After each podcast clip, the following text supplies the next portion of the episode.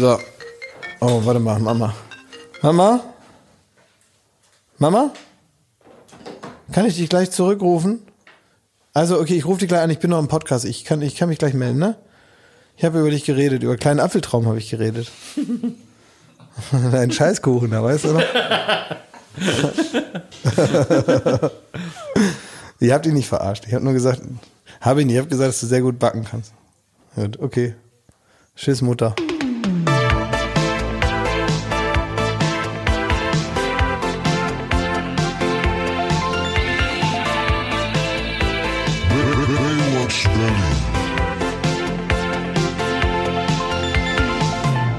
Ja, ich weiß, ihr habt das als Baywatch Berlin-Zuhörer auch nicht leicht, aber fangen wir vielleicht mal bei mir an. Bei mir ist es jetzt so, dass ich jetzt, ihr kennt ihr das, ihr kommt nach Hause, ihr wollt eigentlich nur noch auf die Couch, ihr wollt euch da so fallen lassen, wollt sagen, so, Fernseher an, los geht's, ich will meine Ruhe haben. Und bei mir ist jetzt der Moment, dass ich nach Hause komme und die ganze Couch ist noch so vollgeräumt mit Zeug.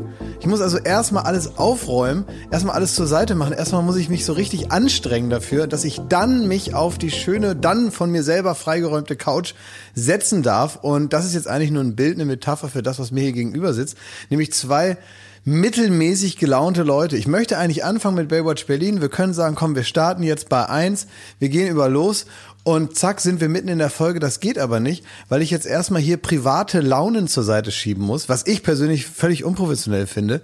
Denn hier sind aus dem Privatleben dann doch Dinge mitgebracht worden, die ich nicht für notwendig halte bei Baywatch Berlin. Jakob ähm, lacht, also das war gerade ein ziemlich, wenn man nicht kennt, künstliches Lachen. Nee, überhaupt nicht. Nee. Ich habe mich amüsiert über deine, deine Einstiegsworte. Aber äh, ich finde, es gibt irgendwie so eine Songtextzeile, ne? Du schuldest den Leuten das Lächeln in deinen Augen. Und unter diesem Motto äh, steht hier auch meine Berufsehre heute bei diesem Podcast, weil ich bin eigentlich so super schlecht drauf und grummelig. Und es wäre eigentlich so ein Tag, wo ich mehr so schweigend durchs Büro tigern würde und so meine Sachen mache und die Gespräche möglichst vermeiden würde. Aber ich finde, ich schulde den Leuten das Lächeln in der Stimme und deswegen einen wunderschönen guten Morgen. Das hast du mal gesagt. so ein Schönen ganz- Feierabend. so ein ganz ekliger Guten Ja. Morgen Moderator. Ja. Das klang mir jetzt auch zu äh, koschwitzig verlogen. Nö, ich mache hier heute den Kosch. Ich koschwitze mich heute so durch. Das äh, äh, Koschwitz ist, das muss man für alle Nicht-Berliner und Brandenburger sagen. Äh, Thomas Koschwitz, also der alte Koschwitz, äh, hatte sogar nur eine Late-Night-Show bei RTL und ist eine Radiolegende, muss man sagen. Und der Sohn führt jetzt dieses Erbe weiter und moderiert beim äh, Berliner Radiosender 88.8 Radio Berlin. Ist mit, das ist das wie wie bei wie bei mit dem äh, Koschwitz-Sohn. wie bei Hip? Ja, ey, das ist auch irre. Schmidti, sag mal kurz guten Morgen, dass ich das noch erzählen kann mit Hip, dass die Leute wissen, du lebst. Guten Morgen. So, die Hip-Werbung ist insane. Das war ja so der alte Hip, so ein Grand Seigneur, der hat ja immer dann äh, gesagt, äh, was, was, was war so der Claim? Dafür stehe ich mit meinem Dafür guten Namen. stehe ich mit meinem Namen und hat die Werbung gesprochen. Das ist Der ja Klaus so, Hip. Der, genau, Klaus Hip, das war so das Signature-Ding, dass er sagt, hier nur die tollsten Früchte kommen hier in den Brei und so. Alles mit so einer sonoren Stimme. Und der Sohn, Jeremy Hip. der, der Jeremy Pascal Hip, der dieses Erbe nun weiterführt, also auch diese Werbung sprechen muss, damit man in dieser Idee bleibt, der hat nun leider eine Stimme, also im Satir ist das eine satirische Aussage, die ich hier täte, aber es klingt wirklich wie ein ganz perverser Typ, ne? Und der redet jetzt so, dafür stehe ich mit meinem Namen. Nur erlesene Zutaten kommen in den Brei. Und da denkst du so richtig so, die schaudert's, weil das ist so einer, der, der wird so industriellen Söhne entführen und denen irgendwie ein Auge ausstechen. So klingt die Stimme für mich in meinen Ohren. Ja, das muss nicht sein, ja. Trotzdem muss man ja irgendwie den elterlichen Betrieb übernehmen. Ich frage mich, wie das dann irgendwann ist, wenn jetzt die nächste Generation, das ist ja noch ein Diesen Podcast übernimmt. ja, ne, das ist ja noch ein klassischer, ein klassischer Beruf, ne, da irgendwie so Babybrei herzustellen, dann hast du da deine Maschinen, deine Arbeiter, Ja. die da seit 50 Die Jahren sind und Möhrchen so. und die Tomaten. die das da reinmachen und so, das ist ja über die Jahrzehnte immer so ähnlich, ne? Ja. Aber wie ist es, wenn irgendwann mal der, der Sohn von ähm, Dougie B den YouTube-Kanal übernehmen muss, weißt, den elterlichen Betrieb Ja, praktisch ja. übernehmen muss und sagt, nein, ich will dich äh, Schminkinfluencer werden, ich habe ja keinen Bock drauf, Mama. Und dann heißt es, wir sind seit sechs Generationen, sind wir Schminkinfluencer. Wir zeigen hier Produkte in die Kamera. Das hat deine Urgroßmutter schon getan. Und du willst jetzt hier aus der Reihe springen und Rechtsanwalt werden? Schäm dich was.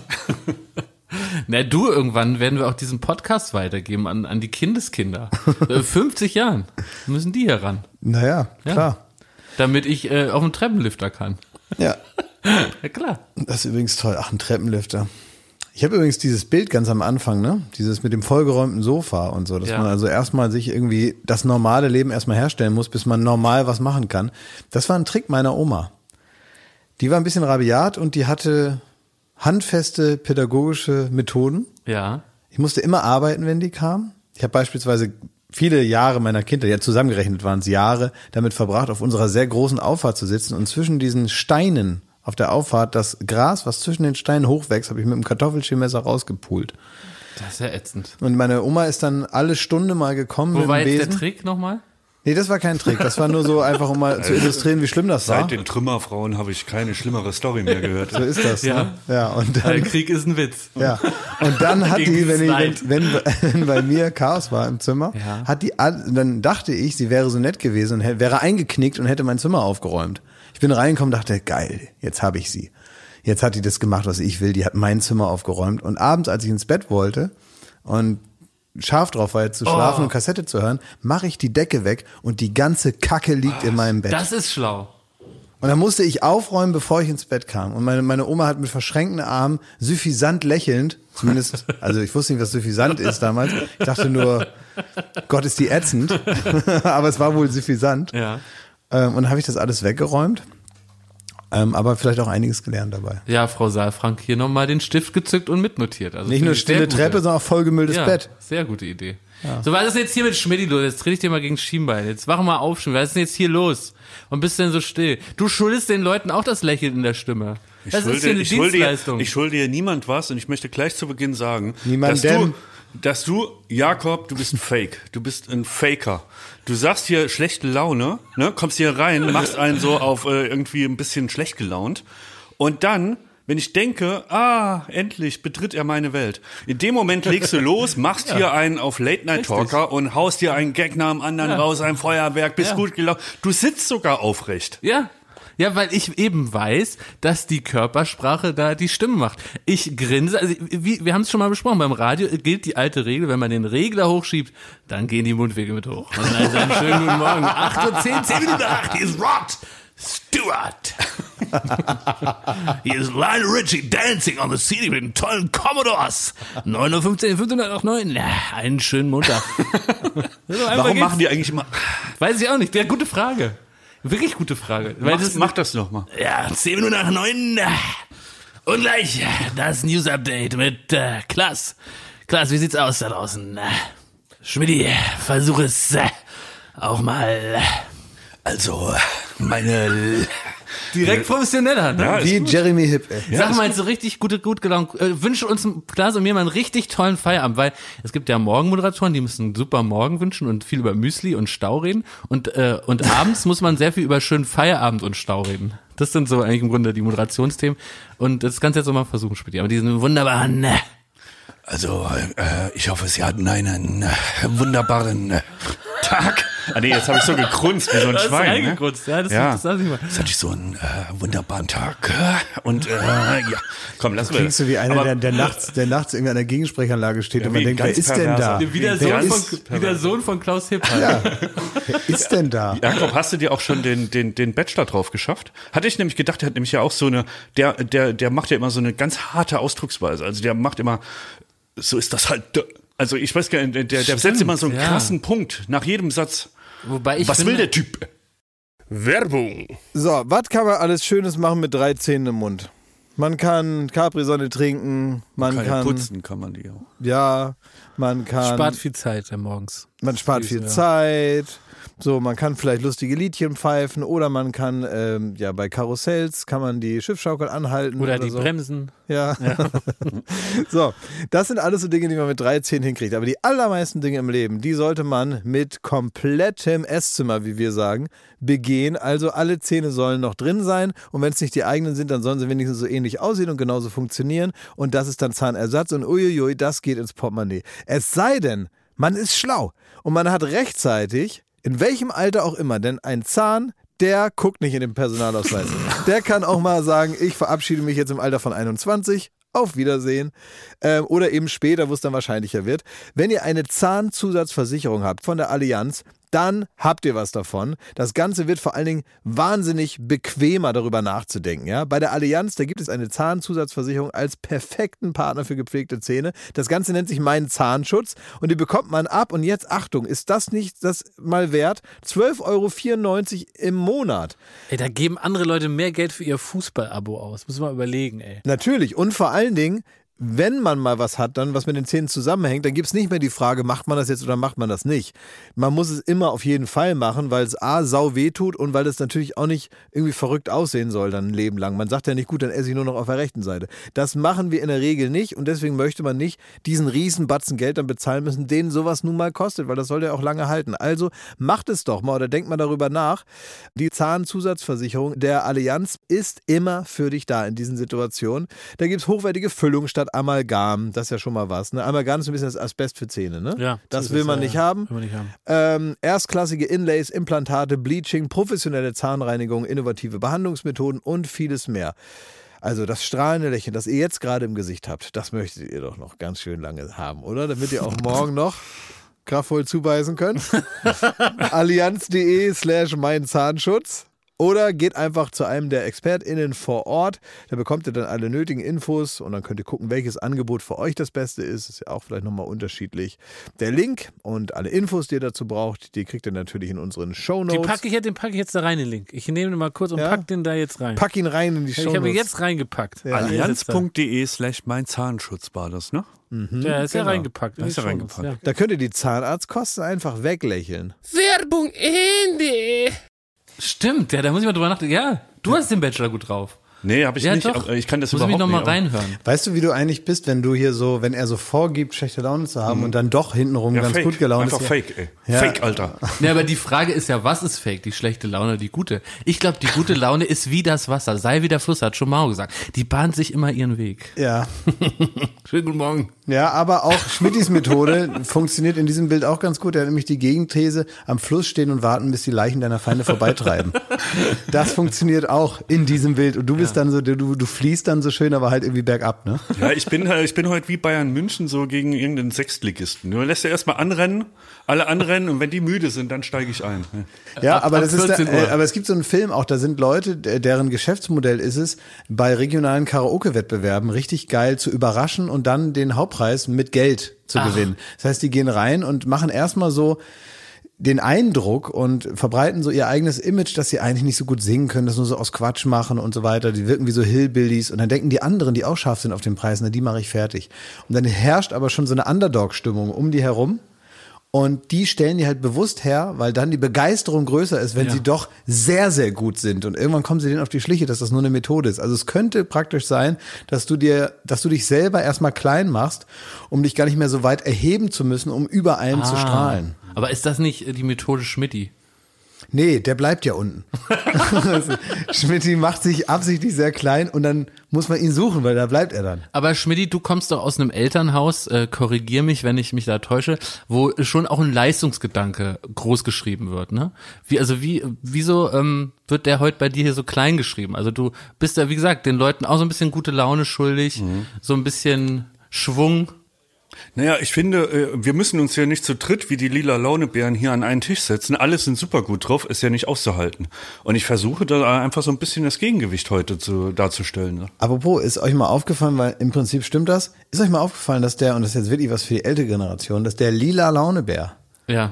im, also völlig im Gegenteil zu dem, was man denkt, dass der nämlich sehr gut gelaunt war, das stimmt nicht. Der war deswegen der lila Launebär, weil der schlechte Laune hatte. Ach, echt? Der saß so? in dem Schrank und war nahezu depressiv. Ach. Und der sah ja auch gar nicht so süß aus. Also Matti, der Mann, der mit diesem Bär zusammen Ja. hat, der war gut drauf. Stimmt, der war Der war der, drauf. der musste den immer so motivieren. Der muss mal sagen, nu, lila Launebär, nun stell dich mal nicht so an. Na, das macht doch Spaß. Na, jetzt komm. Ist doch alles in Ordnung. Und der musste den praktisch stellvertretend für die Kinder, die ja auch zu motivieren sind, die dann Fernsehen gucken. Der war so der verlängerte Arm des äh, genervten Kindes, was jetzt unterhalten werden wollte. Und über praktisch den schlecht gelaunten Bären konnte man die unerreichbaren Kinder direkt ansprechen. Ach. Das war der Trick, glaube ich. Darf ich, darf ich euer lila Launebär heute sein? Du kannst das sein. Du bist unser, unser, unser Negativ praktisch, wo, wo wir dann wissen, wenn, wenn das gut ist. Du bist praktisch wie der Kanarienvogel im Bergbau. Ja. Ähm, Wenn man ich muss, von der Stange kippe. wenn du von der Stange kippst, dann müssen wir was machen. Aber ich finde es wieder, äh, darf ich mal kurz einwerfen, ne? Also, ihr habt jetzt ganz viel, eine halbe Stunde festgestellt, dass äh, schlechte Laune herrscht und ich da auch äh, sehr schlechte Laune habt, aber ihr fragt gar nicht warum. Nein, das interessiert ja keinen. scheißegal. Also ich kann es mir ungefähr denken, weil ich Warum dich gut eigentlich? kenne. Die Quote war gut. Ja. Wir, wir es ist ja heute Dienstag, wir haben gute Quote. Eigentlich, ähm, es gab keinen Angriff auf Schmittis Lebenswerk. Äh, Mhm. Eigentlich müsstest du bester Laune sein. Schmidti, warum bist du schlecht gelaunt? Es kommt mir, also danke, dass du fragst, Jakob. Sehr gern, Schmidti. Ich bin sehr interessiert heute an dir und Klaas auch. Es ist, äh, es ist wirklich einfach, es ist die Zeit. Im Moment geht Mhm. unsere Firma wie so durch so ein Nadelöhr, wo sich so alles stapelt. Und ich hasse es, wenn man so sieben Projekte gleichzeitig hat. Wenn man im Grunde diese hat, dann kommt man zu LMB, dann kommt man zu Duell um die Welt, dann kommt man zu einer neuen Joko-Show und, und, und. Es sind so viele Sachen, die nerven. Dann bin ich so ein bisschen leicht erkältet. Warum nervt dich das denn? Das ist doch schön, dass wir hier Fernsehen machen dürfen. Was nervt dich denn schon wieder? Ja, mich nervt es immer dann, wenn man das Gefühl hat, man kann sich auf eine Sache nicht richtig konzentrieren. Man kann immer nur so reingucken und sehen, ui, ui, ui, ui, ui, und dann macht man die Tür wieder zu und geht zur nächsten Tür. Und so geht's mir auch aktuell. Ja, Mann, ne, weißt du, warum dir dann eigentlich blöd geht? Weil du dann abends wieder nicht schlafen kannst. Ja. Ja, das ist wirklich so. Das ist nämlich, das es geht gar nicht um den Stress am Tag, das kriegt er eigentlich gut hin. Aber du liegst dann abends da, machst dich irre und kannst nicht schlafen. Mhm. Dann schläfst du immer erst irgendwie um Viertel nach zwei, dann daddelst du noch auf dem Handy rum, dann guckst du noch irgendwas mit Krieg auf dem Handy oder so, abends, wenn das Licht schon aus ist, ne? Guckst du noch irgendwas mit irgendwelchen Panzern. Mhm. Aber wie ist denn das, wenn du nicht schlafen kannst? Also hast du dann das Licht aus und du wälzt dich so? Weil so ist es, wenn ich mal seltenerweise nicht schlafen kann. Oder ist es so, dass du, wie Klaas gerade beschreibst, dich äh, so, so verschiedene äh, YouTube-Videos so durchklickst und ein bisschen Fernsehen, ein bisschen dies, bis du so erschöpft bist, dass dir die Augen zufallen? Was Nee, ist deine ich hab, Technik? Ich habe ja schon mal gesagt, wenn, sobald der Fernseher läuft, schlafe ich nicht. Egal wie. Stimmt, hast erzählt. Passiert einfach nicht. Deswegen, ich habe schon äh, Licht aus, dann meistens ein Hörbuch an. Der alte Helmut Kohl höre ich mir an. Die, Also du kannst doch nicht dir, du hörst dir auch, was ich auch wirklich, ja. äh, Zu stressige Sachen an. nee, Helmut Nein, Kohl ist Helmut ja jetzt, Kohl ist jetzt nicht also so stressig Doch, war das, ist jetzt ja auch nicht. ein bewegtes Leben. Ach Quatsch, er hat immer gerne was gegessen mit dicker brauner Soße und Genau, dann darum geht's. so hektisch, so hektisch ging das dann nach dem Mittag sowieso nicht mehr los. Ne? deswegen haben sie ihm die Münzen geprägt. Ja, so sieht's aus. Und ey, also der hat sich jetzt nicht äh, vor den Karren spannen lassen oder irgendwie in Eile versetzen lassen. Nee? Ne? Nö, nö, nö. Der ist da rummarschiert und nee, nee. Obwohl in dem Hörbuch über Helmut Kohl, das ist da diese, die, die Kohl, wie heißt es, die Kohl-Dokumente oder die Kohl, irgendwie so. Kohlsuppe. Nee, das heißt irgendwie die Kohl-Protokolle von Heribert Schwan. Ach, wo der auch verklagt wurde. Genau, wo der auch verklagt wurde und da geht's halt richtig ab, weil der halt irgendwie losledert mit einem Hass, wie ich, also wirklich so ein, Helmut Kohl war ein hasserfüllter, hasserfüllter Mensch. Der hat Wie, wirklich die, die ganzen Co-Politiker macht er da fertig, denkt ja, es wird nachher nochmal ausgesiebt. Das ist das Ding. Er wurde interviewt für, ein Ja. Inter, äh, für eine Biografie und hat da losgeledert mit dem Gedanken, dass das danach nochmal bereinigt wird. Wurde aber nicht. Aber die- das die- ist jetzt rausgekommen so. Ich dachte, das wäre verboten worden. Nee, Da das hat, glaube ich, das, ich glaube, es gab einen Rechtsstreik. Maike Kohl-Richter, äh, die Witwe und letzte Frau von Helmut Kohl, hat das, glaube ich, probiert Die hat es nach der Veröffentlichung probiert. Ach zu so, verbieten. und das ist draußen. Das ist draußen. Aber das will ich ja auch unbedingt hören. Und da haut lesen. der hier über, wer da der Dümmste im Parlament ist und der, äh, ne, der denkt nicht, der ist so dumm wie ein äh, 10 Meter Feldweg und so. So geht es halt wirklich so auf übelste Art beleidigt, der so alles seine und ist so richtig verknorzt. Du merkst so diese ganze, ähm, was bei ihm war, diese, diese äh, schwarze Konten-Affäre und so. Er sieht sein Lebenswerk, also noch schlimmer als ich, wenn ich da einen scheiß Matz sehe, sieht er halt gefährdet. So, er war halt der Kanzler der Einheit und auf einmal ist er Persona non grata und keiner Ja. will mehr ein Foto mit ihm machen in der Politik.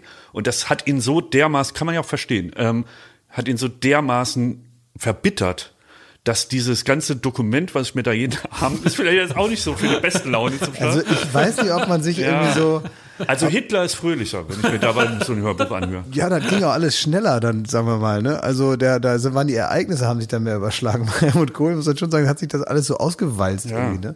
Das ja, das ja, ich weiß nicht so richtig, ob das jetzt. Vielleicht liegt das daran, dass du dir jetzt nicht jeden Abend Helmut Kohl reinziehen musst. Ja, Ne? es ist aber, äh, denke ich mir auch. Und dann äh, höre ich. Äh, Liest das der Mickey Beisenherz mit so einer Helmut Kohl Imitationsstimme oder wie muss ich mir das Hörbuch vorstellen? Nee, da kann ich, ich brauche immer Hörbücher, die von einer sonoren Stimme so ganz Ja. langsam, also ganz schlimm. Äh, Ich mag den wirklich super Schauspieler, alles. Christoph Maria Herbst liest tausend Hörbücher, aber eine Katastrophe zum Einschlafen, weil er viel zu exaltiert liest.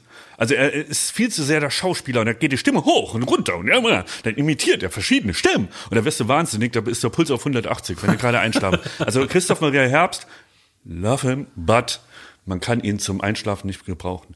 Wen man aber gebrauchen kann, ist Wohlleben über den Wald. Ja, das geheime Leben Das der hast Bäume. du mir gesagt. Und da gibt's von ihm auch noch das geheime Seelenleben der Tiere. Ja, jetzt macht er alles. Jetzt macht er das geheime Leben er der alles, Tischkante. ja. Jetzt gibt es irgendwie das äh, irre Leben der, des Fensterbretts äh, und äh, das, äh, die, die, die Geheimnisse, die sexuellen Geheimnisse des vorderen linken Autoreifens. Jetzt macht er natürlich alles, was irgendwie läuft, weil man natürlich weiß, wie damals, als Nora Jones auf einmal erfolgreich war, danach gab's nur noch braunhaarige Frauen mit Locken und Gitarre, die dann ein Album nach dem anderen rausgebracht haben, bis Ja. tatsächlich der Trend komplett totgeritten war. Und so, jetzt, mein, wer will's ihm verdenken? Der war Förster, hatte da seinen eigenen Wald und hat da so Personengruppen dann mal durch den Wald geführt und hat dann gesagt, naja, so und so ist das. Und es gibt so eine Art äh, komplette Intelligenz im Wald und alle ähm, ja, äh, Pflanzen und Bäume, die kommunizieren miteinander und Aber das ist äh, ja eine super, die kannst du ja wirklich auf alles übertragen. ja, das ist aber auch Da hast du ja interessant. völlig recht. Ist auch interessant, der ist halt ein total sympathischer Kann ja Typ. keiner überprüfen. Naja, doch, also so ein bisschen überprüfbar. denn? Ja. Hier, Klaas, die Wände in deinem Büro. Nein, die nicht die- kommunizieren, das merken. Ich fass mal an. Jakob, das sind Steine und das andere sind Pflanzen. Also da gibt es schon kleine Du Unterschiede. Pharisäer, ey. Hör, hast noch kein Wort gehört? du Fass kennst mal gar hier auf den Campingtisch. Mal sehen, was er uns sagt. Nee, das ist- was, die Mikros sind dir zu schwer, die wir angebracht haben? Ach, das iPad, das gefällt dir, das strahlt auf dich. Ach, lieber Campingtisch, beruhige dich. Du galopierst ein in die, Kom in die Du, du stellst dich Nee, richtig, ich tipp die- ich du, mach- du stellst dich als sehr, als sehr dummer Mensch wieder da. Ja, ja, kommt doch jetzt, an. jetzt ist auch gut, dass hier die. Maske mal runterfällt, ne? Ja, also jetzt, ja, jetzt gerade vergaloppiert er sich. Ja, Ja, okay. ja also das musst du dann auch mal hören. Ich bin ja oft auf deiner Seite. liebe Schuhe? Seid mal still, wir machen ja einen Podcast. Ihr könnt nicht reinreden. Der Onkel arbeitet. Nee, sprech ruhig weiter. Die Also- Schuhe, Schuhe haben mir ja ein bisschen Also Radau gemacht sind- hier. Die hatten eine schwere Anreise, du. Die hatten eine schwere Anreise. Ja, wie schon Phipps Asmussen sagte, ich stand zwei Stunden im Stau, jetzt tun mir die Füße weh. Liebe Grüße. alles Gute, alles Liebe. Sag mal, ähm, vielleicht Thema- müsstest du... Nee, vielleicht kannst du was zum Seelenleben der Tiere. Was? Nee, ne- ach, jetzt willst du Nein, auch die noch, willst du jetzt auch noch absprechen, dass es, dass Tiere auch Tiere, genau sind wie nein. Schuhe? Nein, Tiere sind da was, ist was anderes. Sag mal, Ein was Tier würdest du Schuh sagen? ist kein Tier. Hast du denn das auch. Gefühl, hast du denn das Gefühl, so wie viele Menschen, Mhm. dass Tiere erst ab einer gewissen Größe eine Seele haben? Nein. Ich glaube, alle haben eine Seele und die haben alle auch was Also ein Käfer Herzen. genauso wie eine Katze. haben die haben alle was zu berichten. Ist alles Darum geht's klar. gar nicht, ob die was Ich zu will berichten jetzt nicht haben. bei Laber doch Instagram- nicht so einen Scheiß. Nein, ich will jetzt einfach nur nicht bei Instagram irgendwelche Nachrichten, dass die Leute mir jetzt erklären mit den Tieren, das will ich alles nicht haben. Deswegen, Tiere sind super, die haben eine Seele und äh, ich finde die auch klasse und die sind süß. Warum hast du Tiere so sehr? Ich hasse doch keine Tiere, Schmidti. Es wäre doch Ich ganz einfach dich. für dich jetzt einfach mal ernsthaft dich mit dem Thema. Ich habe dir eine normale Frage gestellt und du du du wirkst ja fast so, als würdest du Tiere so sehr hassen, dass du nicht mal mit über sie reden willst. Nein, ähm, ich bin einfach. Guck mal, ich bin nicht mit Tieren groß geworden. Ich habe hier schon im Ja, Podcast erzählt, und? Tiere sind mir in Erscheinung getreten in meinem Leben, dass Löwen meiner Mutter ins Gesicht gepisst haben oder ihr äh, oder ihr Ziegen den Mantel gefressen haben. Das ist so wie Tiere in mein Leben getreten sind. Außerdem haben mich schon mehrfach kleine Hunde gebissen. Und es gibt einfach nur wenig Tiere, mit denen ich mich super gut verstehe und vor den meisten habe ich selber Angst. Das liegt daran, Oder dass ich in. Berlin oder Allergien, tödliche Allergien. Mhm. Das liegt daran, dass ich in Berlin groß geworden bin. Weil hier gibt es eigentlich nur Hunde und die haben entweder gebissen oder ich hatte auch sonst grundlos vor denen Angst. Und deswegen habe ich nicht, habe ich, mein Verhältnis zu Tieren ist einfach so, äh, die sind okay für mich. Aber ich bin niemand, der sagt, ach, wie süß, da ist ein Hund und dann kuschel ich den so. Ich denke einfach nur, da ist ein Hund und dann gehe ich weiter. Und deswegen Leute, die dann eine unendliche Tierliebe mir entgegenbringen oder wo ich Zeuge dann, dann denke ich auch nichts Schlechtes, aber ich denke einfach so, aha, und dann gehe ich weiter. Das ja? sind deine Mit Mitkreaturen auf diesem Planet. Ich habe ja auch nichts gegen die. Ist ja auch cool, dass wir hier auf, dem, auf hier die Basis chillen auf dem Planet. Aber ich muss da jetzt nicht mit denen in, in Kontakt treten. Zum Beispiel deine Katzenschmiedi, die habe ich dann beobachtet bei dir im Garten. Dann denke ich so, ach, die sind ja nett. Ja. Punkt. Ah, echt? So schon? Wie, aber da, ihr denkt dann, ach nein, die, das Kätzchen mit Ja. dem Näschen und den Öhrchen Äh, und wie Jakob, flauschig. das Oder was denken denkt ihr neun von zehn Leute denken genau das. Du tust gerade so, du willst uns jetzt gerade so äh, in so eine Ecke stellen, als wären wir Sonderlinge. Weißt du, dass- weil wir, weil wir so eine Art Verhältnis haben zu Tieren. Ey, weißt du, dass Serienkiller immer damit anfangen, dass sie nicht empathisch sind gegenüber Tieren? Sie quälen Tiere, Schmidt. Nein, das ja, es wissen wir von Nein, Ted nein, nein. Bundy. Ja. Er ist in den Wald und hat die Tiere gequält. Ja, Ich habe noch aber nie ein erst, es gequält. fängt Der damit schreit an, hat dass nicht man, immer recht, ne? dass man einfach denkt, das sind so Chemieroboter, die da rumlaufen und die man dann auch mal einen Kopf abreißen kann oder so. Da, oh, du bist kurz davor, habe ich das Gefühl. Was mir nur wichtig ist, liebe HörerInnen, bitte schreibt mir zu dem Thema Tiere nicht auf Instagram. Wenn du Vielen dich, Dank. wenn du, Nur wenn dann du, geht dieses Gespräch hier wenn weiter. du- Wenn ihr mir versprecht da draußen, dass ihr mir dazu keine belehrenden Nachrichten schickt, dass ihr mir nicht süße Tiere schickt, dass ihr mir nicht sagt, dass ich ein Schwein bin, ich will's nicht hören. Also von, der, von dem Opfer von diversen Verleumdungen. Schweine? Liebe Schmittis, könnt ihr bitte dem Jakob mal darauf hinweisen und ein bisschen einen Einblick geben in das Seelenleben der Tiere und dass das durchaus liebenswerte Kreaturen Das sind. beziehe ich doch gar nicht in Zweifel. Wie können einem Tiere egal sein? Schmidt, dir sind zum Beispiel Autos egal. Die, die, die, die, es gibt ja, absurder, es ey. gibt ja Sachen, für Sperrt die, den Mann weg. Es gibt auch Sachen, für die bringt man nicht so eine Leidenschaft auf. Also euer, euer, eure These ist, dass man für Tiere grundsätzlich eine Riesenleidenschaft Kennst du den. Unterschied zwischen Blut und Öl? Ja, beides fließt durch so einen Organismus. Ja. Das eine bringt mich noch von A nach B. Also wenn du auf Katzen ins KDW fahren könntest, Dann würde wären ich da ein ganz anderes Verhältnis. Dann würde ich, also wenn man so eine Katze satteln könnte und dann fährt die mich ja mit 100 über den Kudamm zum KDW, dann wäre es eine ganz andere Nummer. Weil in dem Moment würde ich den Vorteil sehen, weil so eine Katze ist ja durchaus fl- äh, flauschiger als jeder Sitz im Auto. Also das heißt, ein Lebewesen ist für dich nur gut, Nutztier. wenn das, ja, also es muss von Vorteil sein. Sonst hat es irgendwie, wäre es egal. Nutzen. Zertretet es. Ich, ich glaube, Moment, also jetzt gerade, jetzt, jetzt, jetzt rutscht der ganze Podcast ab. Jetzt gerade haben wir, tatsächlich- bislang war es noch so eine, so eine spleenige Eigenheit und jetzt langsam rutscht es richtig in so ein Katzenhassertum ab, was ja auch uns in die Mitleidenschaft zieht. Also langsam macht man uns dafür verantwortlich, dass wir mit dem noch befreundet Ja. sind. Echt so schlimm? Ja. Also ich werde jetzt nochmal diese Plattform nutzen. Ist ja auch mit meinem Podcast. Ein Drittel gehört ja auch mir. ja. Und dieses Drittel nutze ich jetzt, um es nochmal ganz klar zu definieren. Ich finde Tiere super. Mir sind nur die Tiere auch nicht egal. Mir ist auch wichtig, dass es denen gut geht. Aber ich selber, mich emotionalisieren die Tiere nicht. Ich finde, die sind nett, dass sie da sind. Klasse. Ja. Und das war's. Weißt du, was ich dir noch empfehlen könnte, damit du vielleicht ein bisschen besser schlafen kannst? Du musst jetzt vielleicht auch mal nicht immer nur, also man kann nicht, das, äh, das hat man schon viele Jahre in Deutschland gesehen, wenn man immer nur auf Helmut Kohl setzt, ähm, das führt am Ende euch immer nur zum Ziel. 16 Jahre ging's ja wohl gut. Es ging gut, aber trotzdem gab es hier und da Momente. Also, was ist denn, wenn du mal wieder ein bisschen Sport machst? Was ist denn damit? Du hast Stress, Stimmt, Schmidt, die war mal groß du im bist, Jogging-Game. du bist genervt. Ähm, grundlos natürlich, ne, weil du zu viel Stress in deinem Körper hast. Du baust es nicht ab, du setzt dich abends vor die Glotze und abends hängst du dich an den Kohl. Ja, was soll passieren? Ne? Also, dass man morgens aufsteht und sagt, oh, gestern, da gab es eine Story aus Oggersheim, die hat mich so richtig beflügelt. ne? Gestern hat er mir was von Wolfgangsee erzählt, da dachte ich, ich wäre auch da gewesen. Also, dann sag's jetzt. So, Du endest wie Walter und Peter, wenn du so weitermachst, wirklich. Äh, naja, joggen halt. Geh doch mal wieder joggen. Ich habe das jetzt wieder mal gemacht. Ich habe das jetzt äh, einigermaßen regelmäßig durchgezogen. Mir ist jetzt was Lustiges passiert beim Joggen.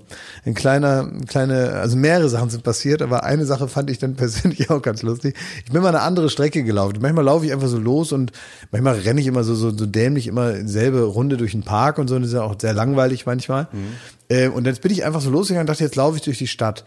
Und dann bin ich bis zum Brandenburger Tor gelaufen. Von dir zu Hause. Ja. Was aber weit. Ja, und dann bin ich so durch den Tiergarten und Potsdamer Platz und dann wieder da so zurück und irgendwie so bin ich da so lang gelaufen. Ne? Und, äh, aber auf dem Weg zum Brandenburger Tor bin ich ähm, bei Madame Tussauds vorbei. Das ist ja vorne ist ja Madame Tussauds mit den ganzen Wachsfiguren von irgendwelchen Prominenten, internationale und deutsche Prominente. Und da war dann so eine Schulklasse, stand dann davor und da waren relativ viele Autos und es war so ein bisschen so ein Tohuwabohu. Und dann konnte ich nicht einfach so weiterlaufen. Ich musste kurz so abstoppen musste so gucken, meine Lücke finden, damit ich jetzt niemand umrenne und auch jetzt nicht zu nahe komme und so.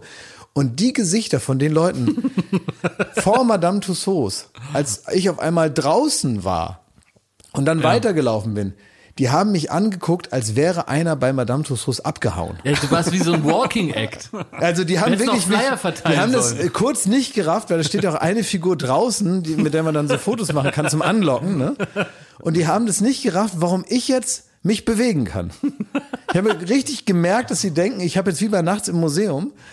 Wäre irgendwas passiert, ich hätte irgendeine so eine Art Trank genommen oder so oder irgend, irgendwas wäre passiert und ich hätte jetzt die Gunst der Stunde genutzt und wäre abgehauen und laufe einfach erstmal wie früher damals durchs Brandenburger Tor in ein neues Leben.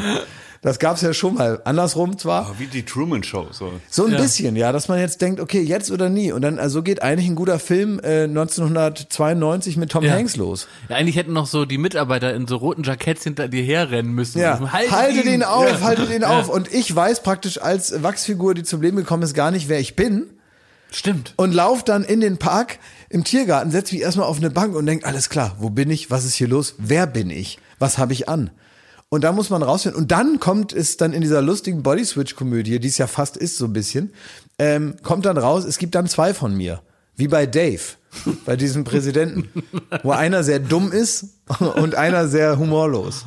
Ja? Also wenn unser, unser Lieblingssender Pro7 mal das, äh, das, das Format Prankenstein wieder aufführen will, dann haben sie hier einen Bombenprank. Naja. Dann, du musst da durch die Flure rennen und dann rennen so andere Leute in roten Ja. Anzügen hinter dir her. Und dann staunen alle.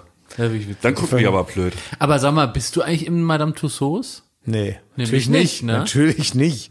Ich bin ja, ke- also nein, da sind so Leute wie Thomas Gottschalk und äh, Whoopi Goldberg. Naja, da ist auch äh, Stefan Raab, Matthias Schweighöfer. Haben wir doch mal mit dem gedreht, auch da. ne? Warum ist der Stimmt, ja. Schweighöfer? Ja, weil der, Der ist ja nachvollziehbar. ein großer Star ist. Ja. Aber wir sind, Aber ich finde schon, ja. also an deiner Stelle wäre ich da schon Nee, verletzt. weißt du, weil ich glaube nämlich, ja, pass ich wäre schon verletzt. soll ich dir sagen, warum nicht? Warum? Weil ich alleine für die super uninteressant bin. Für diese Dings ist es nur interessant mit Joko zusammen Mhm. und dann ist zu teuer. Weil eine, weil eine, weil eine so eine Figur kostet, glaube ich, 200.000 Euro oder so. Echt? Ja, ja, die ist richtig teuer. Ja. Nein, so viel Ja, ja, die Geld? ist ultra teuer sind die Dinger. Wir können dir doch lieber dich echt mieten. Ja, eben, wollte ich gerade sagen. Wir sind mittlerweile in einem, in einem prominenten Status, da ist es billiger, mich in echt anzustellen, Ja. wie ich mich einfach nicht bewege. Das ist bei meiner Flughöhe momentan besser, als da so eine teure Figur zu machen. Ja? Bis da der Break-Even kommt, bis genug Leute bei mir stehen geblieben sind.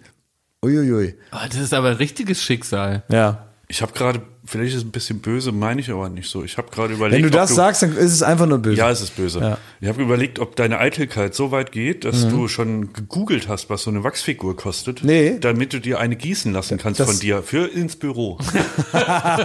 für selber. Ne? ja. Die hier da so steht neben deinem Das Schreibtisch. war's. und- Als, als ich hier noch nicht ins Büro geplatzt bin, hat Klaas gerade mit so drei Teelichtern versucht, das Wachs abzuschöpfen und war mit so einem Spachtel dran. Ja, Das war, so glaube ich, der erste kleine Finger, den er da gegossen hat. Mit so einem Foto von mir selber und so einer, so, mit so einer Mütze aus Zeitungspapier auf. So Wachsfiguren-Set aus dem Yps-Heft hast Ja. du da schon mal, ne? Ja, ja, ich habe auch Ja. mal probiert, äh, mich äh, selber Blei zu gießen. Aber durch Zufall. Weißt du, dass ich einfach ganz oft reinkippe und immer gucke, ob es so aussieht wie ich. Aber wenn die ähm, Leute anfragen würden, Ja. äh, jetzt geht's zur Vermessung und Ja. so, würdest du ja sagen. Ja, auf jeden Fall, ich würde nur gern größer sein. Als Okay. in echt. Und was würdest du tragen 1,90. gerne? Was würdest du tragen gerne? Ähm, äh, so, so wie jetzt. Okay. Also, also äh, Korthose, dunkle Korthose, blauer Ja. Pulli. Ja, Pulloverchen, ne? Ohne Hemd. Was zieht ihr denn auf den Comedy-Preis an? Wir Weiß fahren ich- ja am ich Freitag. Ich zum bin zu dick für meine ganzen Anzüge. Aber ich habe eh schon, also das Problem kenne ich und äh, habe eh schon überlegt, ähm, ob der Comedy-Preis eine Veranstaltung ist, die man, ähm, damit adelt noch, indem man dann so einen ganz feinen Anzug anzieht. Also da habe ich wirklich mir Gedanken Nee, man gemacht, muss einen Spaßanzug anziehen. Nee, eigentlich- Einen Ingo Appelt-Anzug, einen weißen. Oder, also entweder das oder, was ich eigentlich gedacht habe, ist, man bräuchte ein, ein Comedian-T-Shirt. Also wir müssten eigentlich jeder so ein T-Shirt haben, dann würden wir am wenigsten auffallen. Und darum geht's dir ja ganz oft, Schmidt. Ja. Du willst ja nur nicht doof, äh, du willst ja nur nicht, dass Leute sagen, guck mal, der Schmidt, was für ein Ja. Idiot. Ne? Deswegen will ja so ein bisschen in der Masse umgehen. Und dann bräuchten wir eigentlich, müssten uns ein Comedy-Programm ausdenken. Und da so, ähm, äh, Frauen sind auch dumm, sagen die Männer oder irgendwie sowas. Ne? Nee, wir müssen ja vor allen Dingen wir müssen aufpassen, dass äh, das jetzt nicht unbesprochen bleibt und du dann wieder mit deinem Smoking und deinem Gustel Mollert Pflanztopf da ankommst. Wie in der ersten TV-Folge von Baywatch Berlin. Kann man sich ja nochmal anschauen.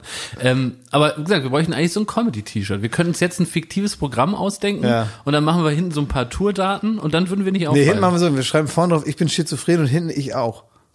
das gefällt mir gut. Sehr witzig, ne? Die Tour. Ja. ja. Also so, so ein T-Shirt bräuchte man eigentlich. Also das werden viele, glaube ich, tragen. Ein T-Shirt und dann so ein Jackett drüber, weißt du?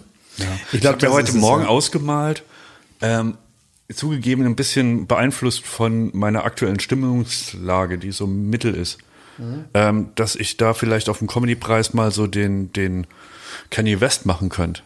Wenn, wenn gemischtes Hack den Preis entgegennehmen und die Laudatio halten, dann bei Taylor Swift damals? Dann, ja, dann überrasche ich euch mal alle. Dann gehe ich da hoch, hab so Jeezys an und gehe da hoch, reiß den den Preis ab und erzähl mal, warum wir den verdient haben. Ui. Ist das sympathisch? Ist das was? Oh, mir wird's grad, mir wird's richtig heiß und kalt. Also Weil irgendwie- das Schlimme nee, ist ja es krass, wenn, so- Sch wenn Schmidti das macht, dann sind wir mit Teil der Aktion, ob wir das gut heißen oder nicht. Aber ganz ehrlich, ich finde, da ist dann irgendwann, wenn der das macht, dann ist so eine, da ist irgendwie so eine Art Tabu gebrochen, Ja. dass es fast schon wieder egal ist. Nee. Doch, also wenn mir so, wenn ich jetzt so, äh, stell dir mal vor, du sitzt da und kleckerst so ein bisschen, ne?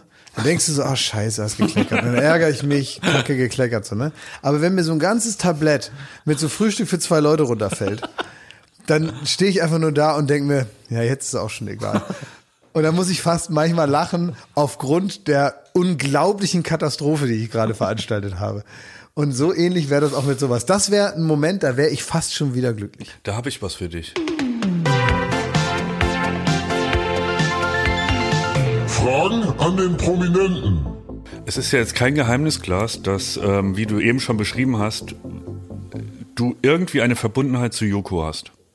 Ich äh, stehe. Man so nennt im- euch man oft ja, ja, man, Ja. ich stehe im Verdacht, mit ihm in Verbindung gebracht zu werden. Ich glaube, es gibt auch einen gemeinsamen Wikipedia-Eintrag und sowas, ne? Joko- Joko und Klaas ist halt eine Person im Grunde. Für viele Leute. ja. Ähm, wie ist das denn? Habt ihr, habt ihr so geheime Absprachen, wenn einer mal über die Stränge schlägt oder irgendwas macht, was dem anderen vielleicht peinlich Regeln. ist? Es gibt ein paar Regeln. Erzähl mal die Regeln der Joko und Klaas Gemeinschaft, Symbiose. Also, es gibt äh, eine Regel ist das Ein-Mann-Vetorecht.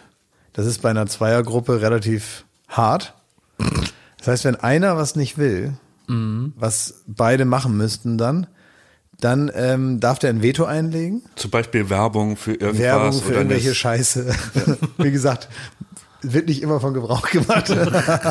Aber naja, Werbung für irgendwas oder irgendeine Sendung oder irgendeine Show, wo man hin muss oder äh, Film synchronisieren oder naja, so Sachen, die man halt zusammen macht oder irgendwelche Jobs, die man miteinander machen kann. Vielleicht aber auch die Art, wie man reist oder egal, also so Dinge, die man halt miteinander besprechen muss. Und da gibt es eben für die absolute Zufriedenheit gibt es das Ein-Mann-Vetorecht.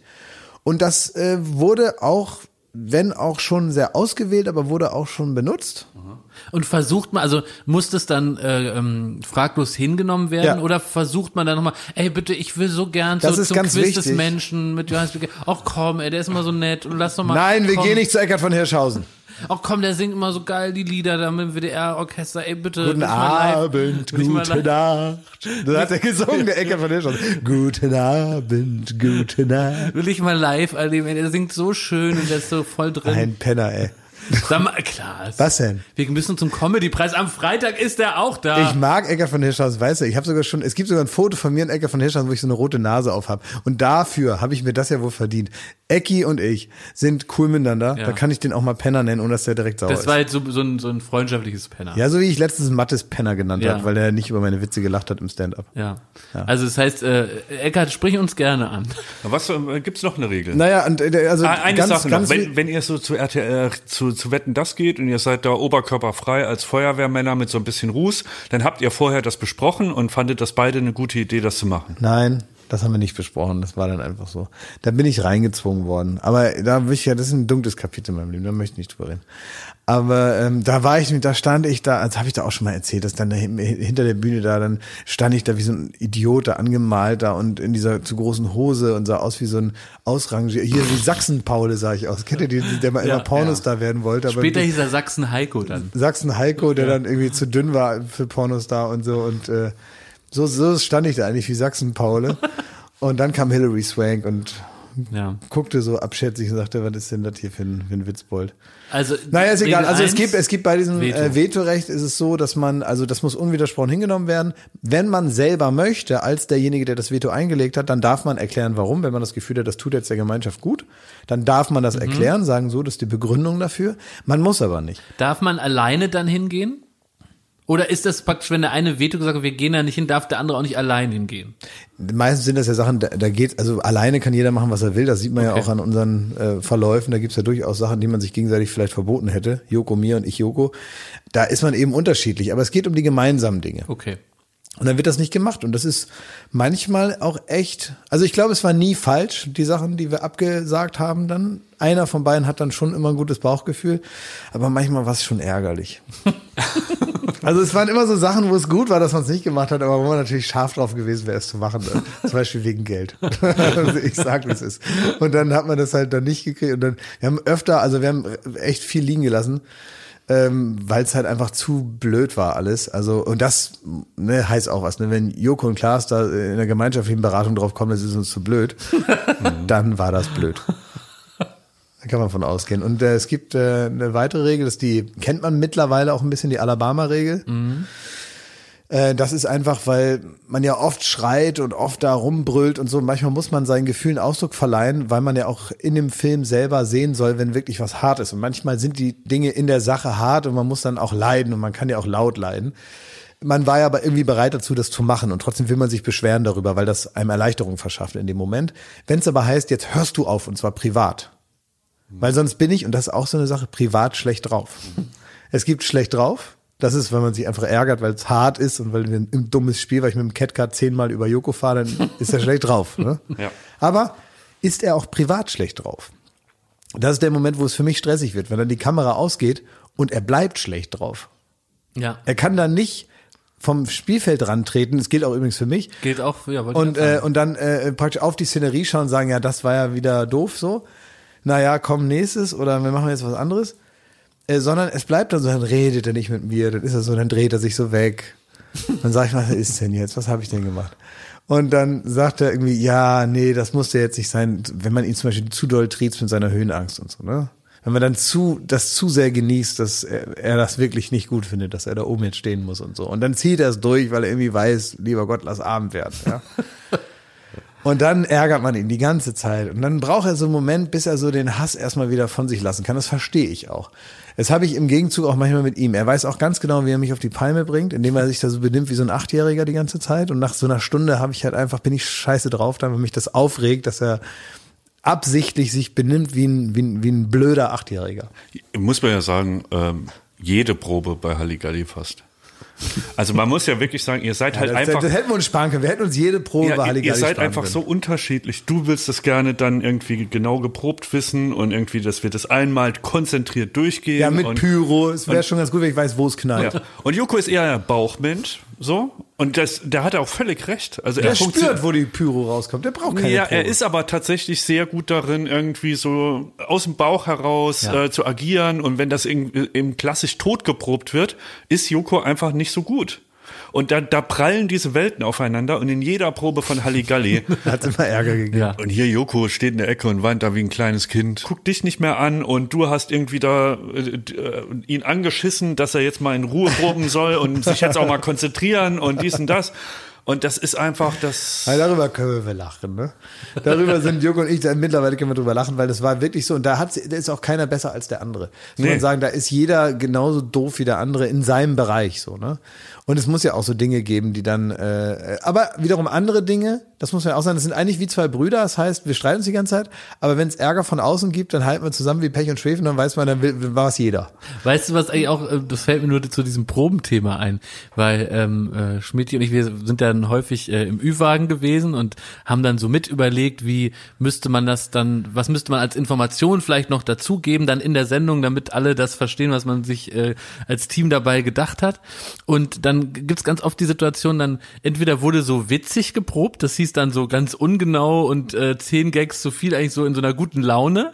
Und äh, dann hat man häufig gesagt, ja, ihr müsst später wirklich noch das und das sagen. Ja, weiß ich, äh, das sage ich dann später. Das ist ja jetzt nur die Probe.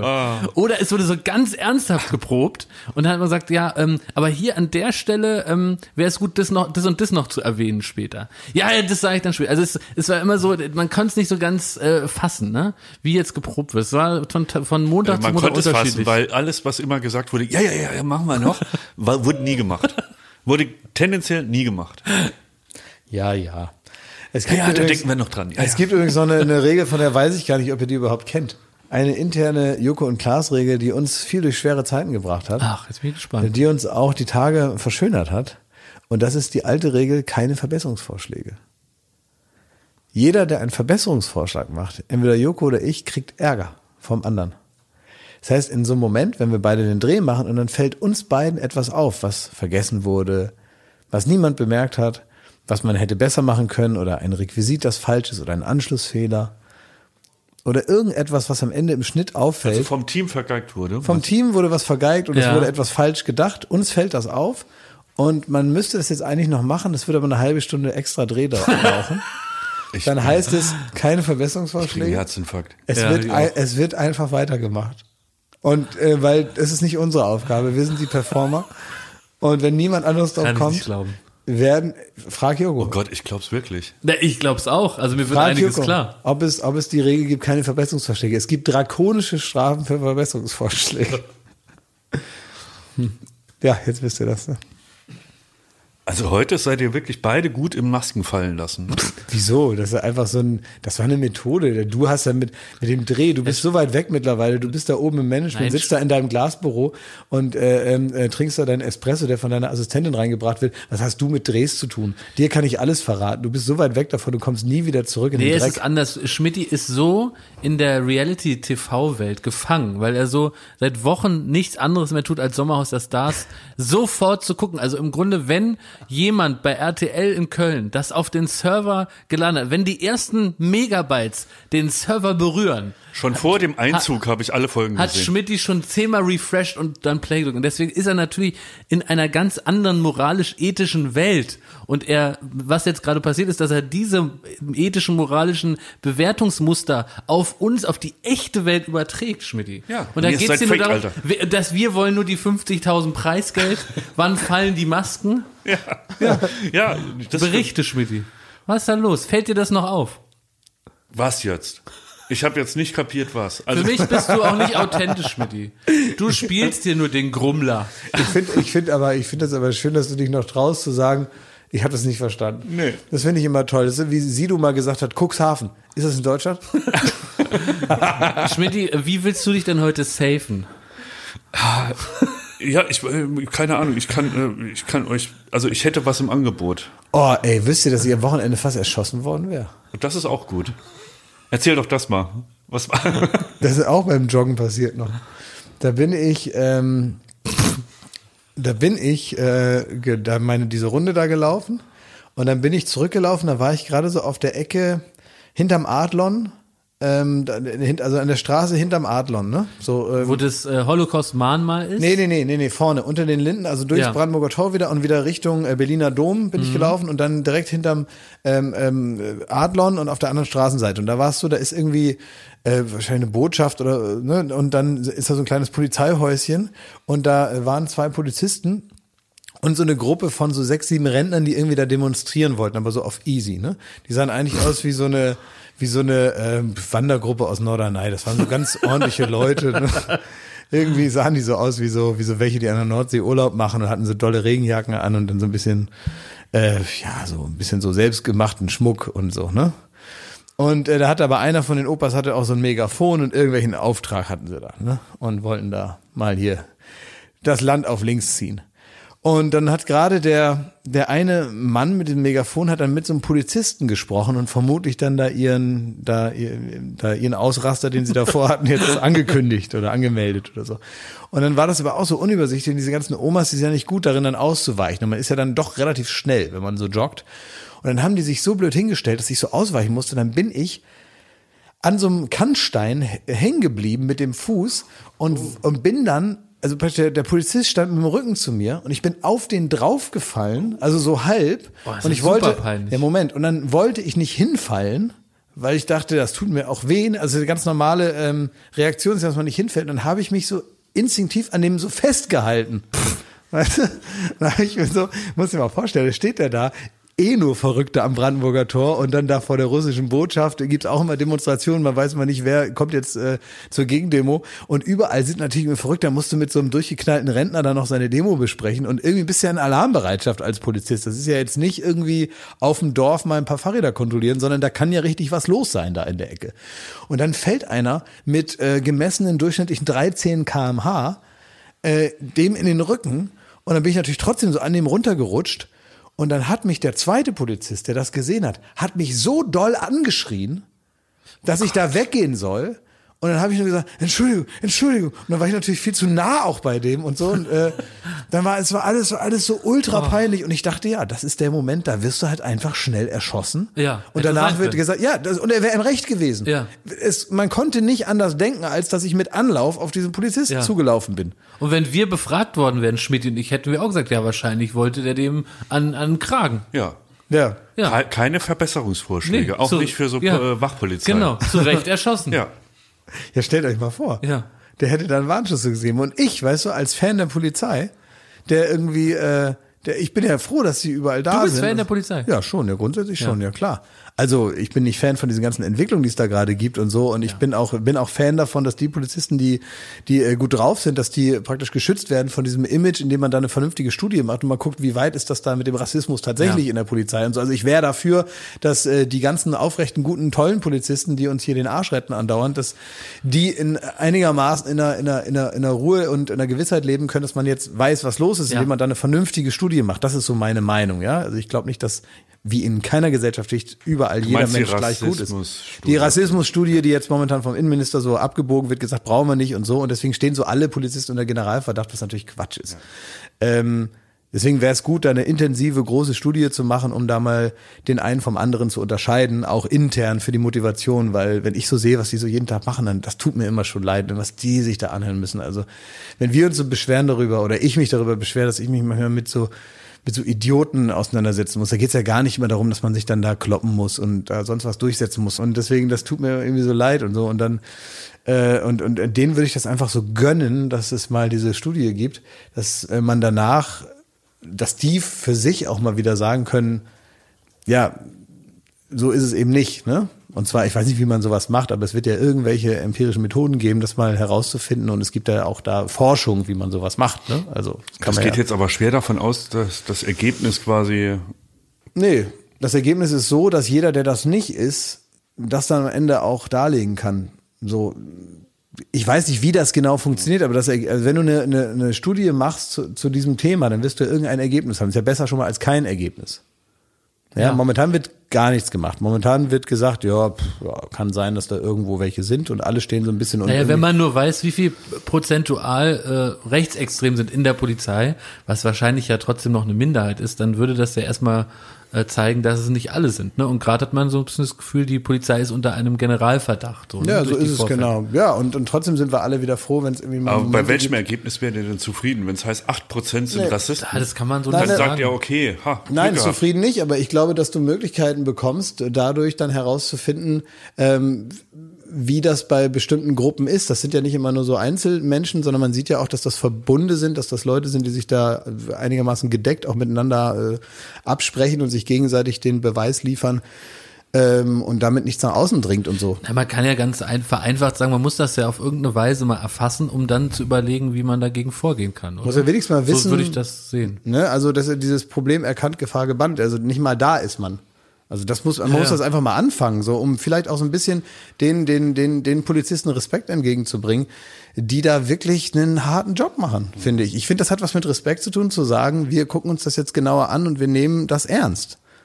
Das ist doch, ist das nicht demokratisch, dass man sagt, wir gucken jetzt mal, wie es da aussieht und wir können nicht verhindern, dass jemand in den Polizeidienst geht, sich danach irgendwie dahin bekennt oder heimlich das mal denkt oder so, das ist ja nicht auszuschließen, aber dass man alles tut, was man tun kann dazu, um herauszufinden, was los ist, das sollte doch wenigstens mal das, das Ziel sein. Wenn das jetzt nicht sofort klappt, okay, ne? Ähm, aber wir haben ja jetzt gesehen, gestern, also heute ist äh, Dienstag, wir nehmen heute an einem Dienstag aus, das heißt gestern war Montag, gestern lief von Thilo Mischke die große äh, Reportage bei Pro7.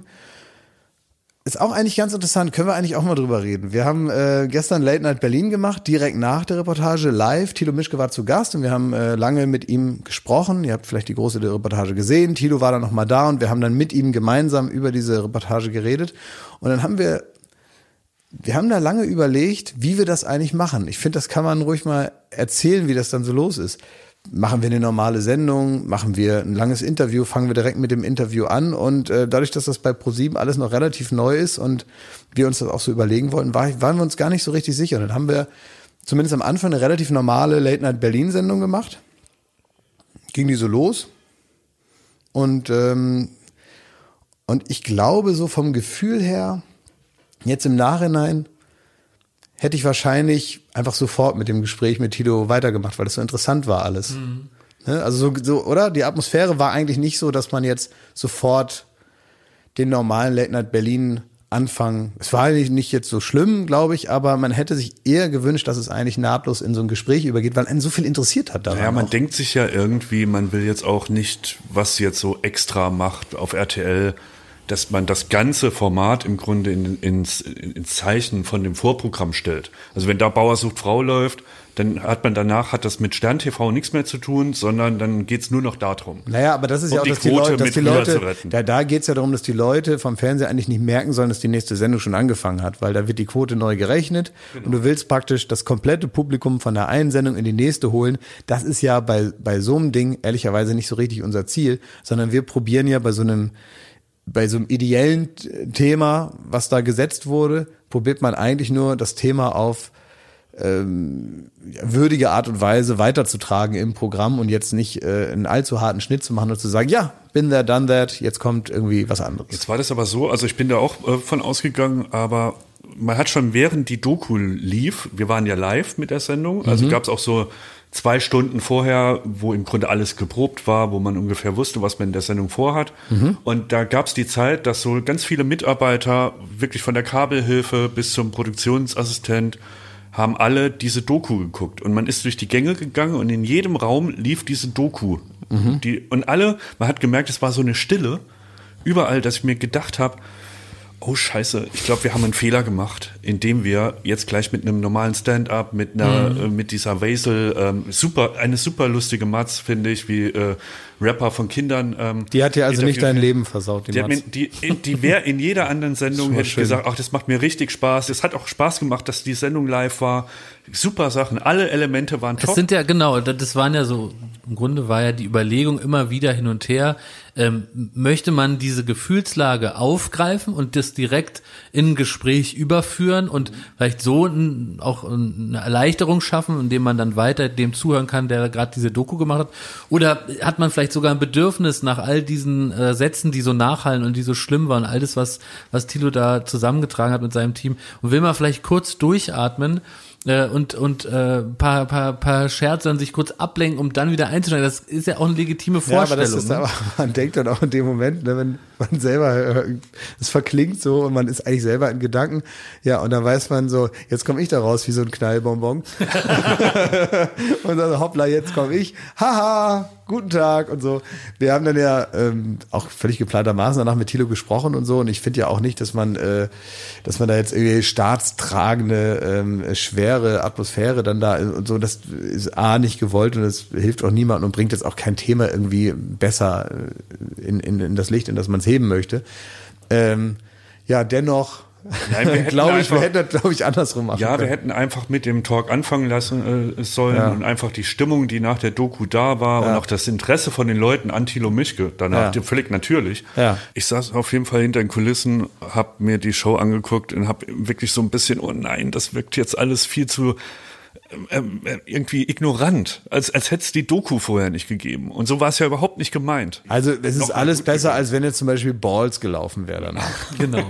Das muss, muss man sich auch mal, da muss man auch dankbar sein als ProSieben, dass der jetzt nicht äh, der der Programmierungsroboter, äh, dass der da jetzt nicht versehentlich äh, die große Völkerball-WM hinten dran geschnitten hat. Ach, aber ich finde, man muss auch mal sagen, ich, äh, ähm, das sind dann so die Momente, wo man, finde ich, auch mal ein bisschen stolz sein kann auf den Sender, für den wir ja hauptsächlich arbeiten, Pro7, dass die ähm, das Geld ausgeben, dass sie den Mut aufbringen, so eine Doku zu zeigen, dass sie das ohne Werbung machen, dass sie das um 20.15 Uhr programmieren und nicht irgendwann im Nachtprogramm und ähm, da eben auch auf viel Geld verzichten, was sonst Werbung natürlich äh, reinspült, weil ihnen das äh, von Herzen Anliegen ist.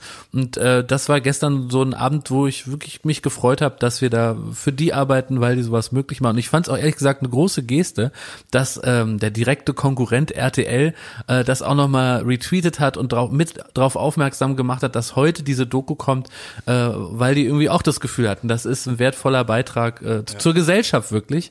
Und äh, da finde ich es irgendwie schön, wenn ein Sender, der für eigentlich so Unterhaltung steht und für, für irgendwie gute Laune, dass der sich die Zeit nimmt und das im Programm eine Stelle findet, sowas zu zeigen, wenn man manchmal im Vergleich auch hört, wie schwierig es ist, in öffentlich-rechtlichen Sendern überhaupt für Programme Sendeplätze zu finden, dann ähm, hat mich das sehr gefreut. I love ProSieben.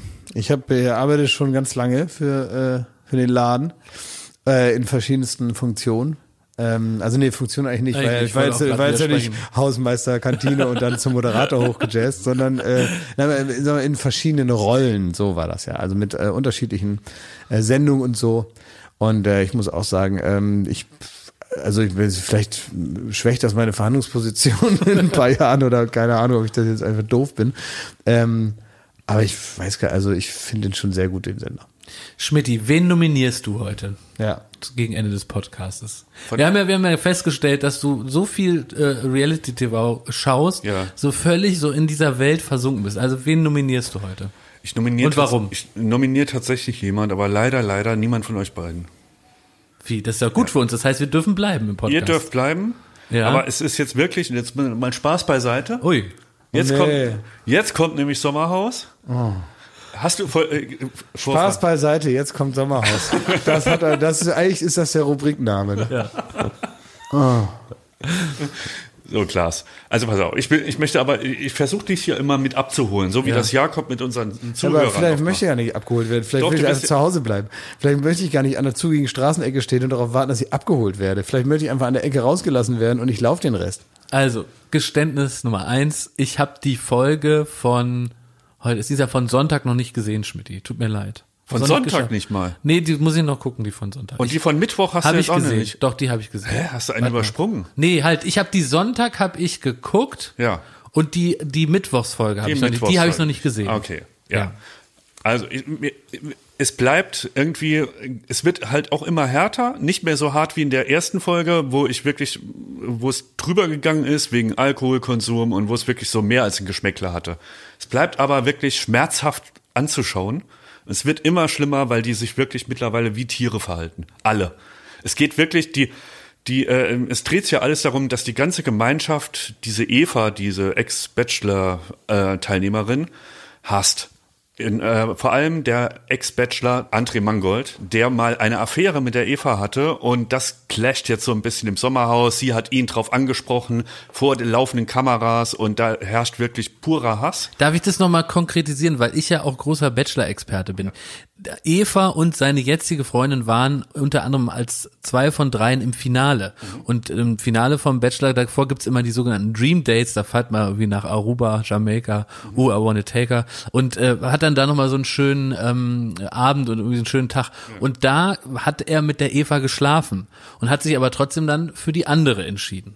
Und das ist auch bekannt den Zuschauern und eben auch beiden Frauen. Ja, daraufhin gab es, glaube ich, so ein bisschen äh, Schlammschlacht auf Instagram und Ja. den einschlägigen Und Kanälen. die Eva so. wird jetzt auch nicht müde, also die ist jetzt nicht eine, die sagt, komm, was war, was das war und vergessen ist vergessen, sondern sie ist schon auch mit dem Thema eingezogen. Aber warum sitzt Dr. Dressler im Rollstuhl?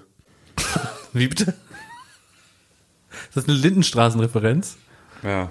Ja, ich wollte auch mitlabern. Schmidt, die bitte. Also, ähm, äh, das kulminiert halt gerade so, dass der äh, sich die ganze Gruppe, man sieht so schön die Gruppendynamik, wie sich wirklich die die Eva, der kann mittlerweile, wenn sie Bratkartoffeln macht, Ja. kriegt sie das so um die Ohren gehauen. Wie kann diese diese Hure, wie kann die wagen, uns Bratkartoffeln zu machen? Es war Mutter wirklich- Balmer, die macht auch mal Brat. Sie hat wirklich, sie hat, Spiegelei. Rühr, sie hat Rührei gemacht am Morgen, eine ganze Pfanne voll für alle äh, Bewohner, weil sie sich da wieder so ein bisschen in die Gruppe reinkommen wollte. Und die einzelnen Bewohner haben Spiegelei äh, sich extra gemacht, weil sie von ihr kein Rührei wollten. Und das ist ihr wirklich so um die Ohren geflogen. Man sieht aber so eine Gruppendynamik, Ja. wie die sich alle hochschaukeln, wie jeder Atmer von ihr irgendwie eine Beleidigung an die Gruppe ist und, und, und. Weil das ist doch eigentlich die Dynamik auch von Mobbing. Also sie sitzt ja auch in der Falle. Sie setzt sich für die Gemeinschaft ein, macht Rührei oder Bratkartoffeln. Das ist dann scheiße, weil jetzt will sie sich nur ranwanzen. Ja. Wenn sie nichts macht, dann ist sie egoistisch und äh, tut nichts für die Gruppe. Ne? Ja.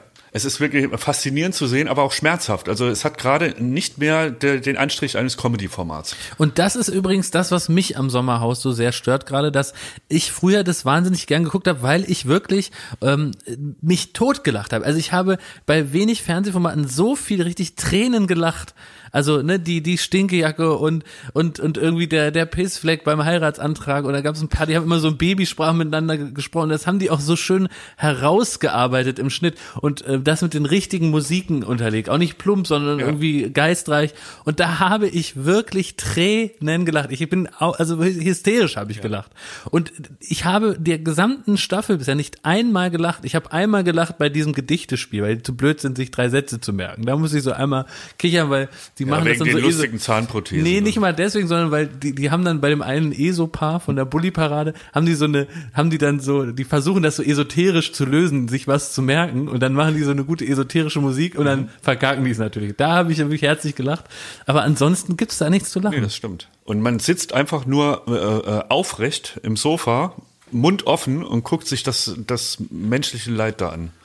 Aber, und menschliches Leid ist das Stichwort. Ich möchte Hier, ein, hier ein fährt das erst, äh, darf ich ganz kurz, äh, ne, ne, ich will nur eine Zusatz du kannst gleich weitermachen, ne?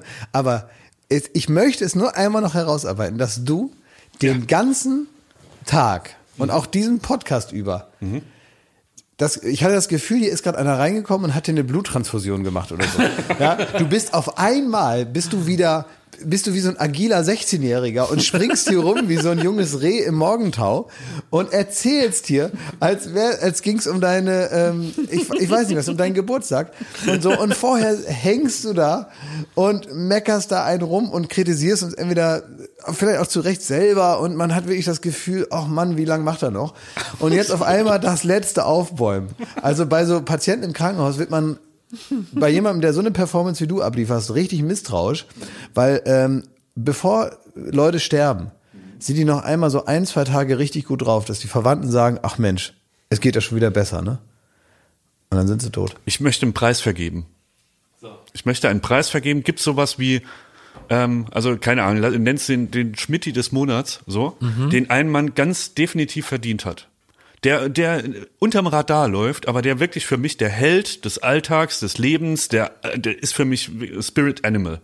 Das ist Chris, der Freund von Eva, der besagte Eva, die sich mit allen angelegt hat. Ja. Der Mann sieht aus wie Schreck, also der ist halt irgendwie zwei Meter groß, zwei Meter breit, könnte jeden irgendwie die Knochen aus dem Leib reißen, auch den Bachelor und so, der könnte die alle zermalmen. Der hat wirklich eine Hand wie so Mit so ein, Gewalt. Mit Gewalt. Ja. Der sieht richtig, der ist ein richtiger Baum. So. Und er kommt da rein. Und das erste, was seine Freundin macht, ist, den Bachelor nochmal mit der alten Schnackselei zu konfrontieren, während er daneben steht. Und es wird so offensichtlich, dass sie da noch lange nicht drüber weg ist. Dass sie wahrscheinlich auch noch irgendwie ihr Herz so ein bisschen an dem Bachelor und sie deswegen auch so enttäuscht ist und da so viele, ne? Das mit einer stoischen Ruhe hört er sich an, wie die und auch nicht nur die beiden, sondern die ganzen Bewohner über die Schnackseleien von seiner Freundin und dem Bachelor reden. Jetzt steht er daneben und guckt. So, dann denkt man, vielleicht ist er einfach ein bisschen blöd und rafft das alles nicht. Aber nee, er rafft das alles. Und er steckt das weg und macht, ruht so innerlich und bricht nicht aus. Und jetzt ist er ja mitgehangen, mitgefangen. Alle hassen Eva und er muss ja zu seiner Frau stehen. Das heißt, er kriegt auch allen Hass von allen Seiten ab. Er ist isoliert. Er muss alleine frühstücken mit ihr. Er, ähm, er muss gucken, wann die anderen duschen, damit er duschen kann. Er schleicht abends ins Bett heimlich. Ne? Er ist wirklich komplett persona non grata. Alles wegen seiner Frau. Er hat noch nie irgendwas. Und die beleidigen seine Frau halt auch auf wüsteste Art und Weise. Und er, er, er hat nicht irgendwie den Drang, die zu zerreißen, sondern er argumentiert noch schlauer und besser und äh, sagt er, Leute, jetzt beruhigen wir uns mal hier Ja. alle.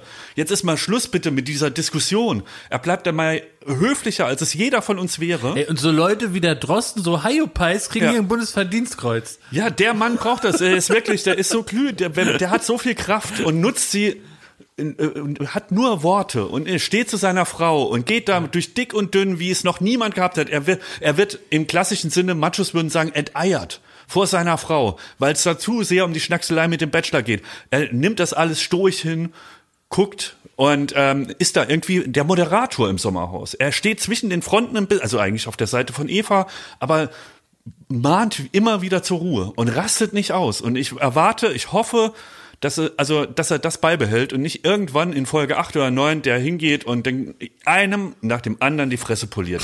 Denn er hätte recht. Meinst du, der macht sich da so eine kleine Liste im Kopf? Ja, ich, also, Vielleicht beruhigt er sich damit, dass er so innerlich so eine Liste macht, so eine Todesliste. Also Wie der mich- Löwe im Wald. Mich macht es doch nachdenklich, dass wir gerade ein glühendes Plädoyer für und über jemanden gehört haben, der es schafft, als herausragende Leistung. Obwohl es den einen oder anderen Konflikt auszutragen gilt, nicht seinen Mitmenschen in die Schnauze zu hauen. ja. Aber ich glaube, jeder von uns würde seinen Mitmenschen da auf die Schnauze So, hauen wollen. und da würde ich jetzt nur noch leicht widersprechen, Schmidti. Nee, aber meine Argumentation war ja, dass er sowohl ein Ruhepol ist wie der Dalai stimmt. Lama Ja, des Sommerhauses. B, hält er zu seiner Frau. Ja. Und zwar egal was kommt. Er ist Ja. da wie der Fels in der Brandung. Er stellt sich vor sie. Er macht mit Worten das, was man sich äh, wünscht. Nämlich er, er, er baut Druck ab. Er versucht zu Ja. moderieren. Er versucht die Er macht Menge. Bratkartoffeln. Ja, er, und er steht dazu und er, er trägt vor allem, und das hätte ich so einem Typ nicht zugetraut, der eigentlich so zwei auf zwei Meter ist und wo man sieht, dem ist auch so äh, sein Buddy wichtig und alles, dass er ähm, nicht so sehr macho ist, dass er sich von, von dem Geschwätz über die Schnackseleien seiner Frau äh, beeindrucken lässt. Er setzt sein Köpfchen ein und nicht die Muckis. Richtig. Ja. Nur das wollte ich sagen und nicht das, was du mir da reinrichten willst. Ich habe ähm, vor ein paar Tagen an dich gedacht, Jakob. An mich. Ja. Ich habe, ähm, Gut oder schlecht? weiß ich nicht so richtig. Nee, ich habe so über dich so nachgedacht, ähm, weil ich dachte, wie du das wohl so siehst. Das war das. Ich ähm, wollte, ich brauchte Brot. Mhm. Muss ein Brot kaufen. Und dann war mir das zu weit bis zum Rewe. Dann gibt es so ein Brot, das ich manchmal kaufe. ne? Und dann dachte ich, dann kann ich das ja so. Und dann dachte ich mir, ah nee, komm, hier ist um die Ecke noch so ein richtiger Brotladen. Den so. kenne ich, der ist super. Ja, so ein Brotladen, ne? Und so ein, der wird ausgewiesen, macht der Brot, wirbt Ja. auch damit und sind überall so stehen so Schilder, wir haben Brot und so. Wo ich auch mal schon denke, ja komm, ne, das schreibst du am Rewe jetzt auch nicht dran, wir haben Brot. Ja, was denn sonst? Ja, ist logisch, haben die Brot. Seit 100.000 Jahren gibt es Brot. Das ist jetzt nicht die eine, ihr habt jetzt nicht irgendwie gerade den Fidget Spinner erfunden. Brot halt, ne? Und dann dachte ich mir, gut, dann gehst du da rein. Kostet vielleicht zwei Euro mehr, aber dann musst du da nicht ganz da zum Rewe laufen. Und dann komme ich da rein und dann haben die so ganz viel verschiedenen Brot. Und dann habe ich äh, gesagt, ja, ich hätte gerne hier so ein Brot. Brot, ne? Ja, also hier so ein was mit Körnern. Und da ist mir aufgefallen, diese Brotexperten, das ist ja das allerletzte Volk. Also wirklich, Leute, die sich was draus machen, wer es jetzt ein Brot ist, dann rechnet die mir Oh, ich davor. fühle mich so Moment mal, Moment mal. jetzt schon. Aber Das nur noch rechnet- getoppt von dem Brotbackautomat-Arschlöchern. Ja, nee, aber das ist noch, das ist noch schlimmer. Das ist wirklich, das ist zwischen Pfeifenraucher und Weinexperten. provoziert! Und dann sage ich, ähm, ja, ähm, Ich hätte gern so ähm, einfach so ein Brot mit so Körnern oder was? Also Wie Körnerbrot. du hier machst. Nee, also war das. Ich sag dir einfach nur, wie das war. Du Und jetzt, baslerst hör mal hier auf rum. zu, hör mal auf zu Du schreien. baslerst hier ich um mich zu provozieren. Das merke ich. Gar nicht. Ich will da einfach nur mal ein Brot haben. Das ist ein Kasten aus Teig. Das darf kosten zwei Euro. Und da wollen wir den Grün, Grünzeugfresser hier, den Körnerfresser, wollen wir da was anderes. Sieben Euro für so einen Klumpenteig. Ich glaube, es hat. Das ist doch deine Nein, Haltung nein, hier. gar nicht. Das ist doch deine Haltung. Nein, jetzt hör doch mal auf. Beruhige mich jetzt. Du wirst niemals die Story hören, wenn du jetzt weiterhin so. Wie heißt der im Sommerhaus, der Typ, der Schrank? Chris. Chris, Ich versuche jetzt nochmal meinen inneren Chris zu channeln. mach den Chris. Das war ganz, bitte, Klaas. war ganz anders. Ich bin wirklich wohlwollend da reingegangen, weil ich dachte, vielleicht ist das ja auch was für mich. Ich bin da durchaus offen. So, und ich bin dann rein und dachte mir, ach du, jetzt nutze einfach mal die Gelegenheit und machst es mal, weil ich sonst nicht auf die Idee komme. Habe ich gesagt, hätte ich gerne. Und dann wird mir erstmal vorgerechnet, wie viel Dinkelanteil, wie viel Roggenanteil, wie viel Prozent Roggen, wie viel Prozent Dinkel. Das gibt's ja auch noch mal andersrum und so, ne? Dann hat das auch alles noch so einen Namen. Ne, dann kann man nicht einfach sagen, ich hätte gern das kleine graue Mischbrot da, da heißt es irgendwie, kann man bei Dietmar Wischmeier auch so eine Beschreibung, dass man dann angefahren wird von der Verkäuferin, die dann sagt, äh, das ist ja kein kleines graues Mischbrot, das ist ein Kosakenschniepel. Ja, das hat also dann noch irgendwelche besonderen äh, Bezeichnungen und so. Und dann habe ich gesagt, ähm, ich hätte gerne äh, wie kann man das auch schneiden? Nein, wir schneiden kein Brot. Und ich so, okay, alles klar. Also ich mu muss das jetzt halt so nehmen, so wie im Mittelalter, ne? Wie aus dem alten, so, weißt du, so ein Leibbrot, den man irgendwo vom Bauern geschenkt bekommt, weil man seit vier Tagen nichts gegessen hat. Ne? So sah das aus.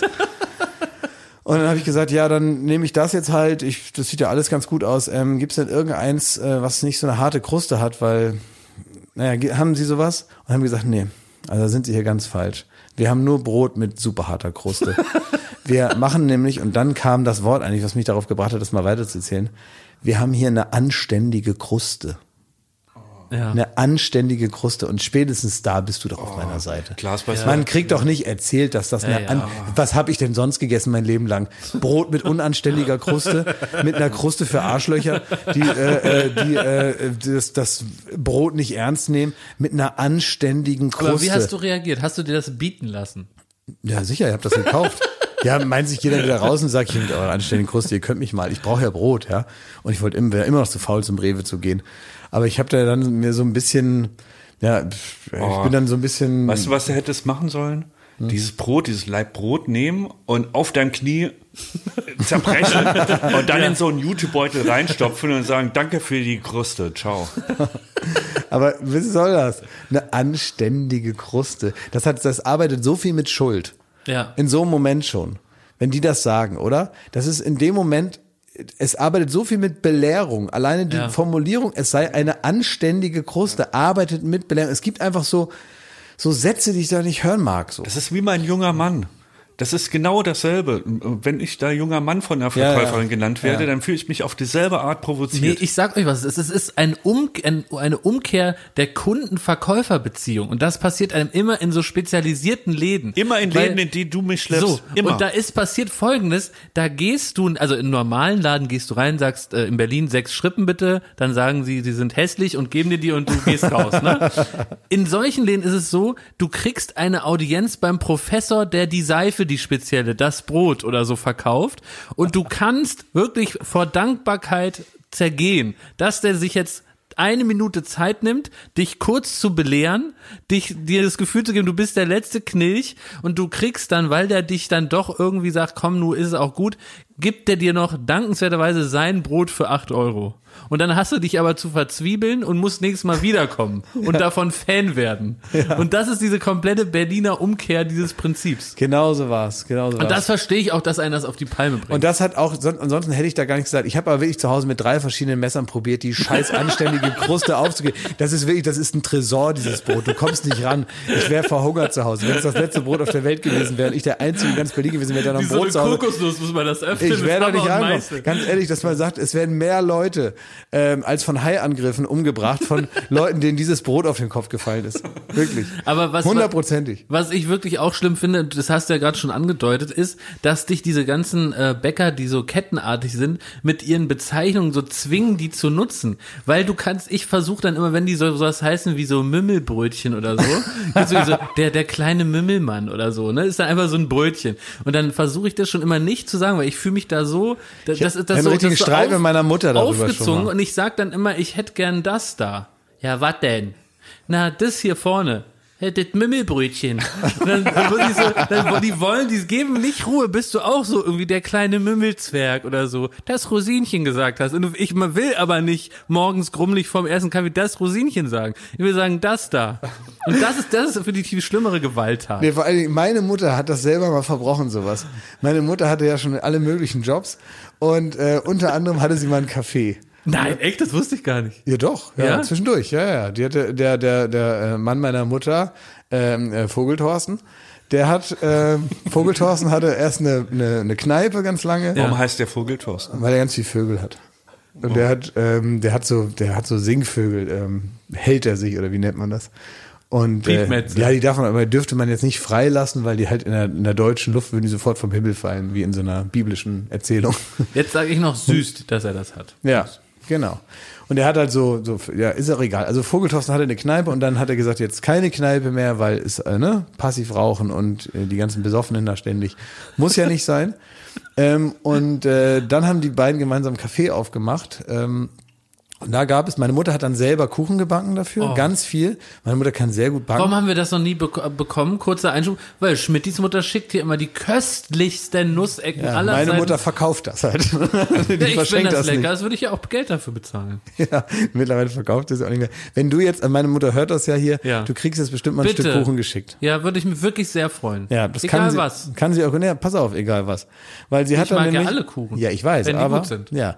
Sie hat aber dann einen Kuchen verkauft, den sie selber gemacht hat und sie hatte praktisch in der Hand, wie man den nennt. Ja. Und ich habe zu ihr gesagt, nenn es doch einfach ganz normal Apfelkuchen. Ja. Das ist ein Apfelkuchen, das ist ein Apfelkuchen. Und irgendwann spricht sich rum, der Apfelkuchen ist genau wie in Dangas, der Rhabarberkuchen, das muss nicht irgendwie heißen. Man Genau. weiß, das schmeckt gut, dann Ja. gehen wir dahin und mit einem Kuchen kannst du in einer Stadt wie Oldenburg auch die Leute anlocken. Na klar. Die gehen dann auch dahin. Und es gibt natürlich überall Kuchen und so, aber wenn du einen besonders guten Ja. Kuchen hast, dann kommen die dahin. Es gibt super viele Omas, die geil sind auf Kuchen und die gehen dann dahin und essen Kuchen. Ja. So, und ich gehe da auch ab und zu hin. Ich bin auch Kuchenfan, genau wie du. Ja. Und äh, dann nennt sie diesen Kuchen kleiner Apfeltraum. Oh. Kleiner Apfeltraum. Und es gab aber gar keinen großen Apfeltraum. Ja, also warum Oh ja, stimmt, klein? ist auch noch klein, Warum auch noch klein? Also auch dumm, ne? Also A, macht man da seinen, seinen Kuchen schlecht. Stell dir vor, du hast so einen Kuchen und du nennst ihn so mittelguter Apfeltraum. Ja, Mittelapfeltraum. Ja. Ja, Apfelalbtraum. Ja. Warum? Der eklige. Der eklige. der, der eklige. Ja. Was soll das? ja, weil hab ich auch gesagt. Hab ich gesagt, Mama, warum, ne, warum zwingst du die Menschen, Das ist zu so ein sagen, ekliges Wort wie kleiner Apfeltraum Und was sagt sie dann? Weil das ist ja stellvertretend für alle diese Namen. Ja, Wie ja. Weltmeisterbrötchen. Ja. Wie, wenn ich das fresse, werde ich Weltmeister oder was? Ja. Fühle ich mich wie ein Weltmeister. Eine leckere Weltmeisterbrötchen. Ja, Mit genau. Salami. Ja. Und, was hat die dann gesagt? Na, die, die hat dann gesagt, naja, das klingt doch schön und dann hat dann so getan, als wüsste sie nicht, wovon ich spreche. Und dann hat sie es natürlich gemacht, um mich aufzuregen. Ne? Also der kleine Apfeltraum, das ist heute noch ein geflügelter Begriff. Und Du ich, kannst von Glück reden, dass du Klaas heißt. Ja, ja, natürlich. Ja, ja, absolut. Ja. Also habe ich einmal erzählt über die, ich weiß gar nicht mehr, habe ich in dem Podcast mal dieses Nussecken-Gate erzählt? Ich glaube nicht. Also meine, meine Eltern bringen ja manchmal, also sie schicken uns ja Nussecken, die meine Mutter backt und dann landen die in der Firma etc. Und da Klaas mal Geburtstag hatte, äh, haben meine Eltern den äh, ihm auch so eine Tüte mit Nussecken, also wirklich über Wochen gebacken und da mit Liebe zubereitet so. Und ähm, meine Eltern waren zu Gast bei, ich glaube, Duell um die Welt, bei der Aufzeichnung, sind nach München gefahren, hatten diese Tüte mit Nussecken in der Hand. Jetzt schämt sich Klaas schon, liebe ZuhörerInnen. Ich versuche es ein bisschen zu reportieren. Er reibt sich die Augen, er schämt sich, sein Gesicht verfärbt sich, die Hand geht über beide Augen, er hält sich die Hand vor den Mund, er schämt sich langsam warm. Ich weiß, ich will es gar nicht bewerten. Ich erzähle es ja einfach mal so wie. Ähm, So, also also meine Mutter hat da also ihre Plastiktüte und das drin ist für Joko so eine kleine Tüte und für Klaas eine kleine Tüte mit Nussecken und die weiß, die freuen sich bestimmt und so. Das ist für sie wirklich aufregender als die Sendung und alles so, dass sie die den, äh, dem Klaas und dem Joko überreichen kann, weil sie liebt euch wirklich. So, und ähm, Wie sie auch. ja, und dann war so äh, der, vor, kurz vor der Probe hat sie Joko erreicht, ne, hat sie ihn getroffen und hat ihm diese Nussecken gegeben. Und der hat wirklich, der hatte die Tränen in den Augen und hat gesagt, das ist ja unfassbar. Und sowas Liebes hat er noch nie. Und er hat gezittert, er kriegt wieder einen roten Hals. Und es war wirklich, er war sichtbar gerührt, hat meine Eltern umarmt und nicht mehr los, also sie haben äh, was gelernt fürs ganze Leben, so die die die kommen zurück ins Saarland und erzählen. Und der Joko, der war ja so dankbar, der hat sich da so dieser. Dann kam Klaas.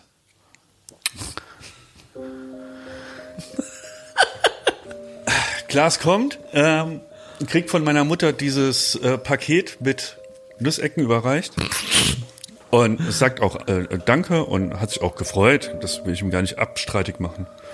Dann hat er ähm, noch, während er mit meinen Eltern so Smalltalk hält, dass die Sendung gleich losgeht und dies und das und ob sie sich freuen, ob sie gut angekommen sind, hat er so nebenbei ähm, diese Tüte da war auch nur eine kleine Schleife und ein kleines Kärtchen dran, hat er so aufgerissen wie ein MacBook Pro Packung und hat sich, während er da den Smalltalk hält, eine Nussecke nach der anderen reingepfiffen, teilweise drei in der Hand gehabt und in den Mund gestopft und hat vor den Augen meiner Eltern diese ganze Tüte innerhalb von zwei Minuten leer gefressen, unten auf dem Boden. Und dann hat er gesagt so, so, ich, also ich muss los, wir, wir proben gleich, viel Spaß in der Sendung, tschüss, ich bin weg. Wupp, er ist weg. Und ich sehe noch, wie die Tüte, die liegt auf dem Stuhl neben an der- an der, von der Tribüne, auf der sie standen.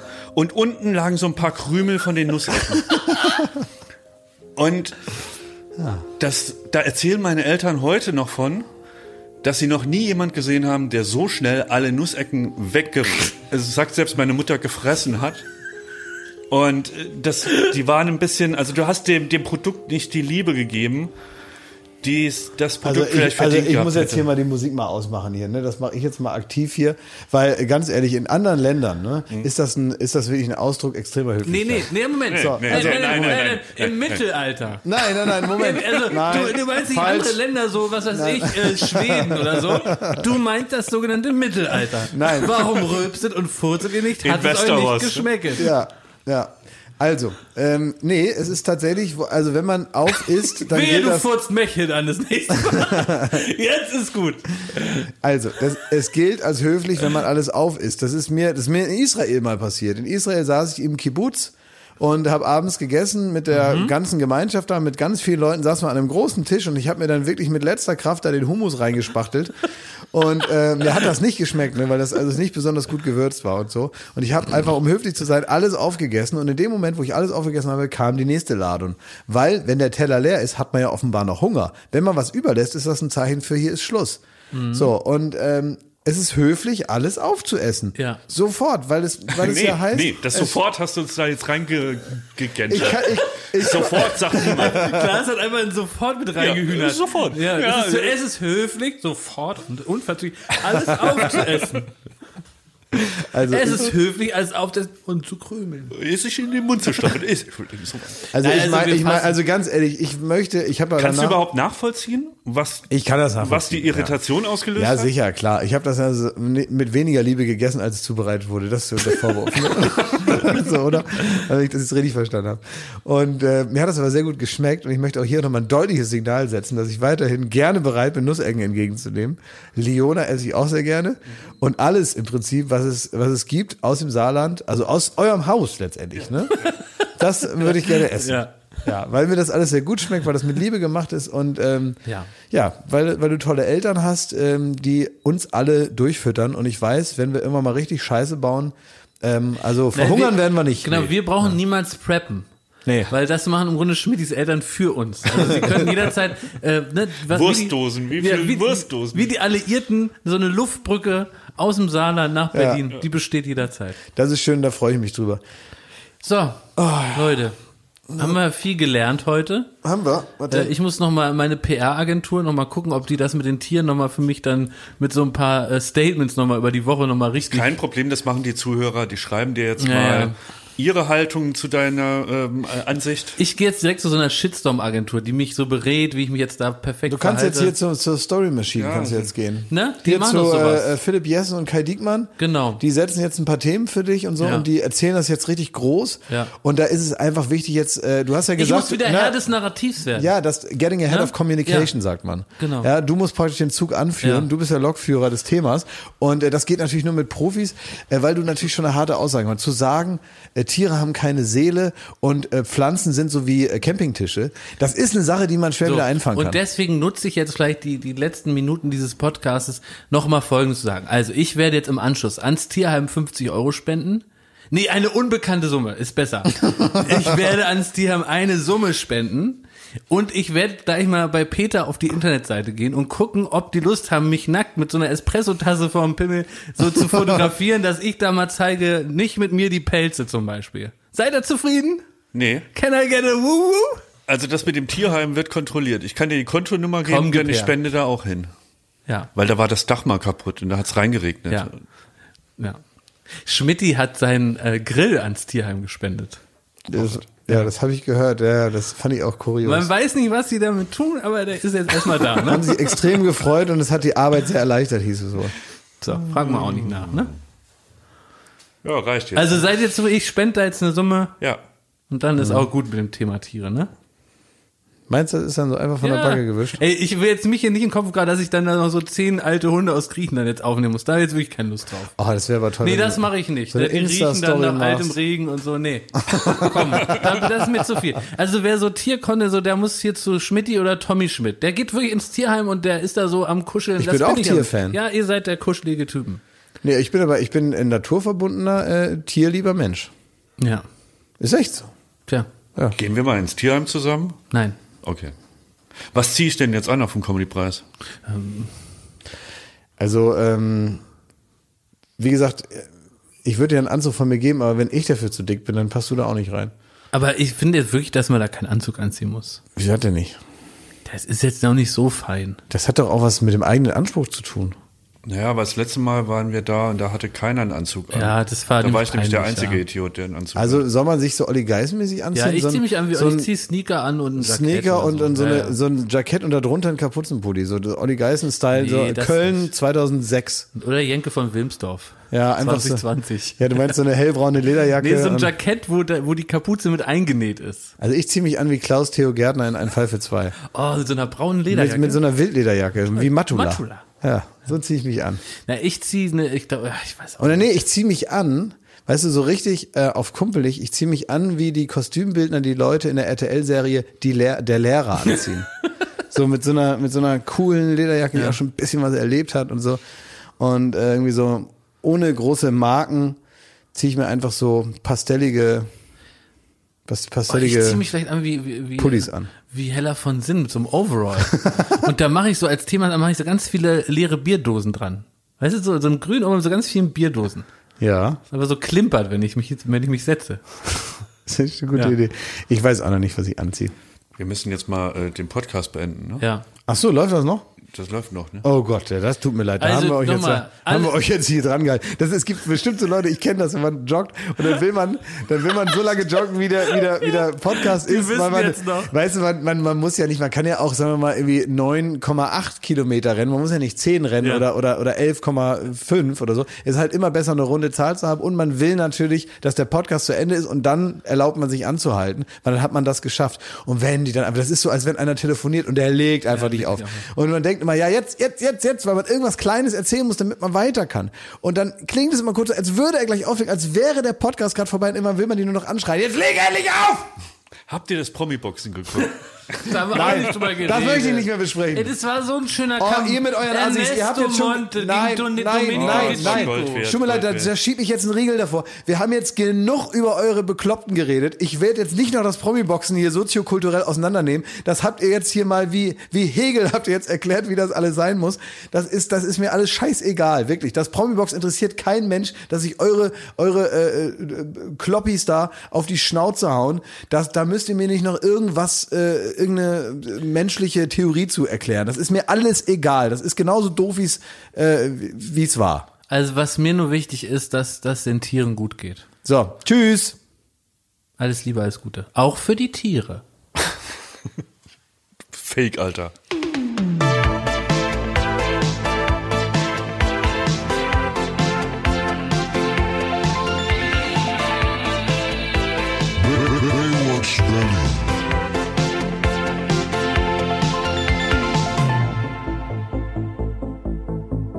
Baywatch Berlin ist eine Studio Bummens Produktion in Zusammenarbeit mit Late Night Berlin und freundlicher Unterstützung der Florida Entertainment. Neue Folgen gibt es jeden Freitag, überall wo es Podcasts gibt.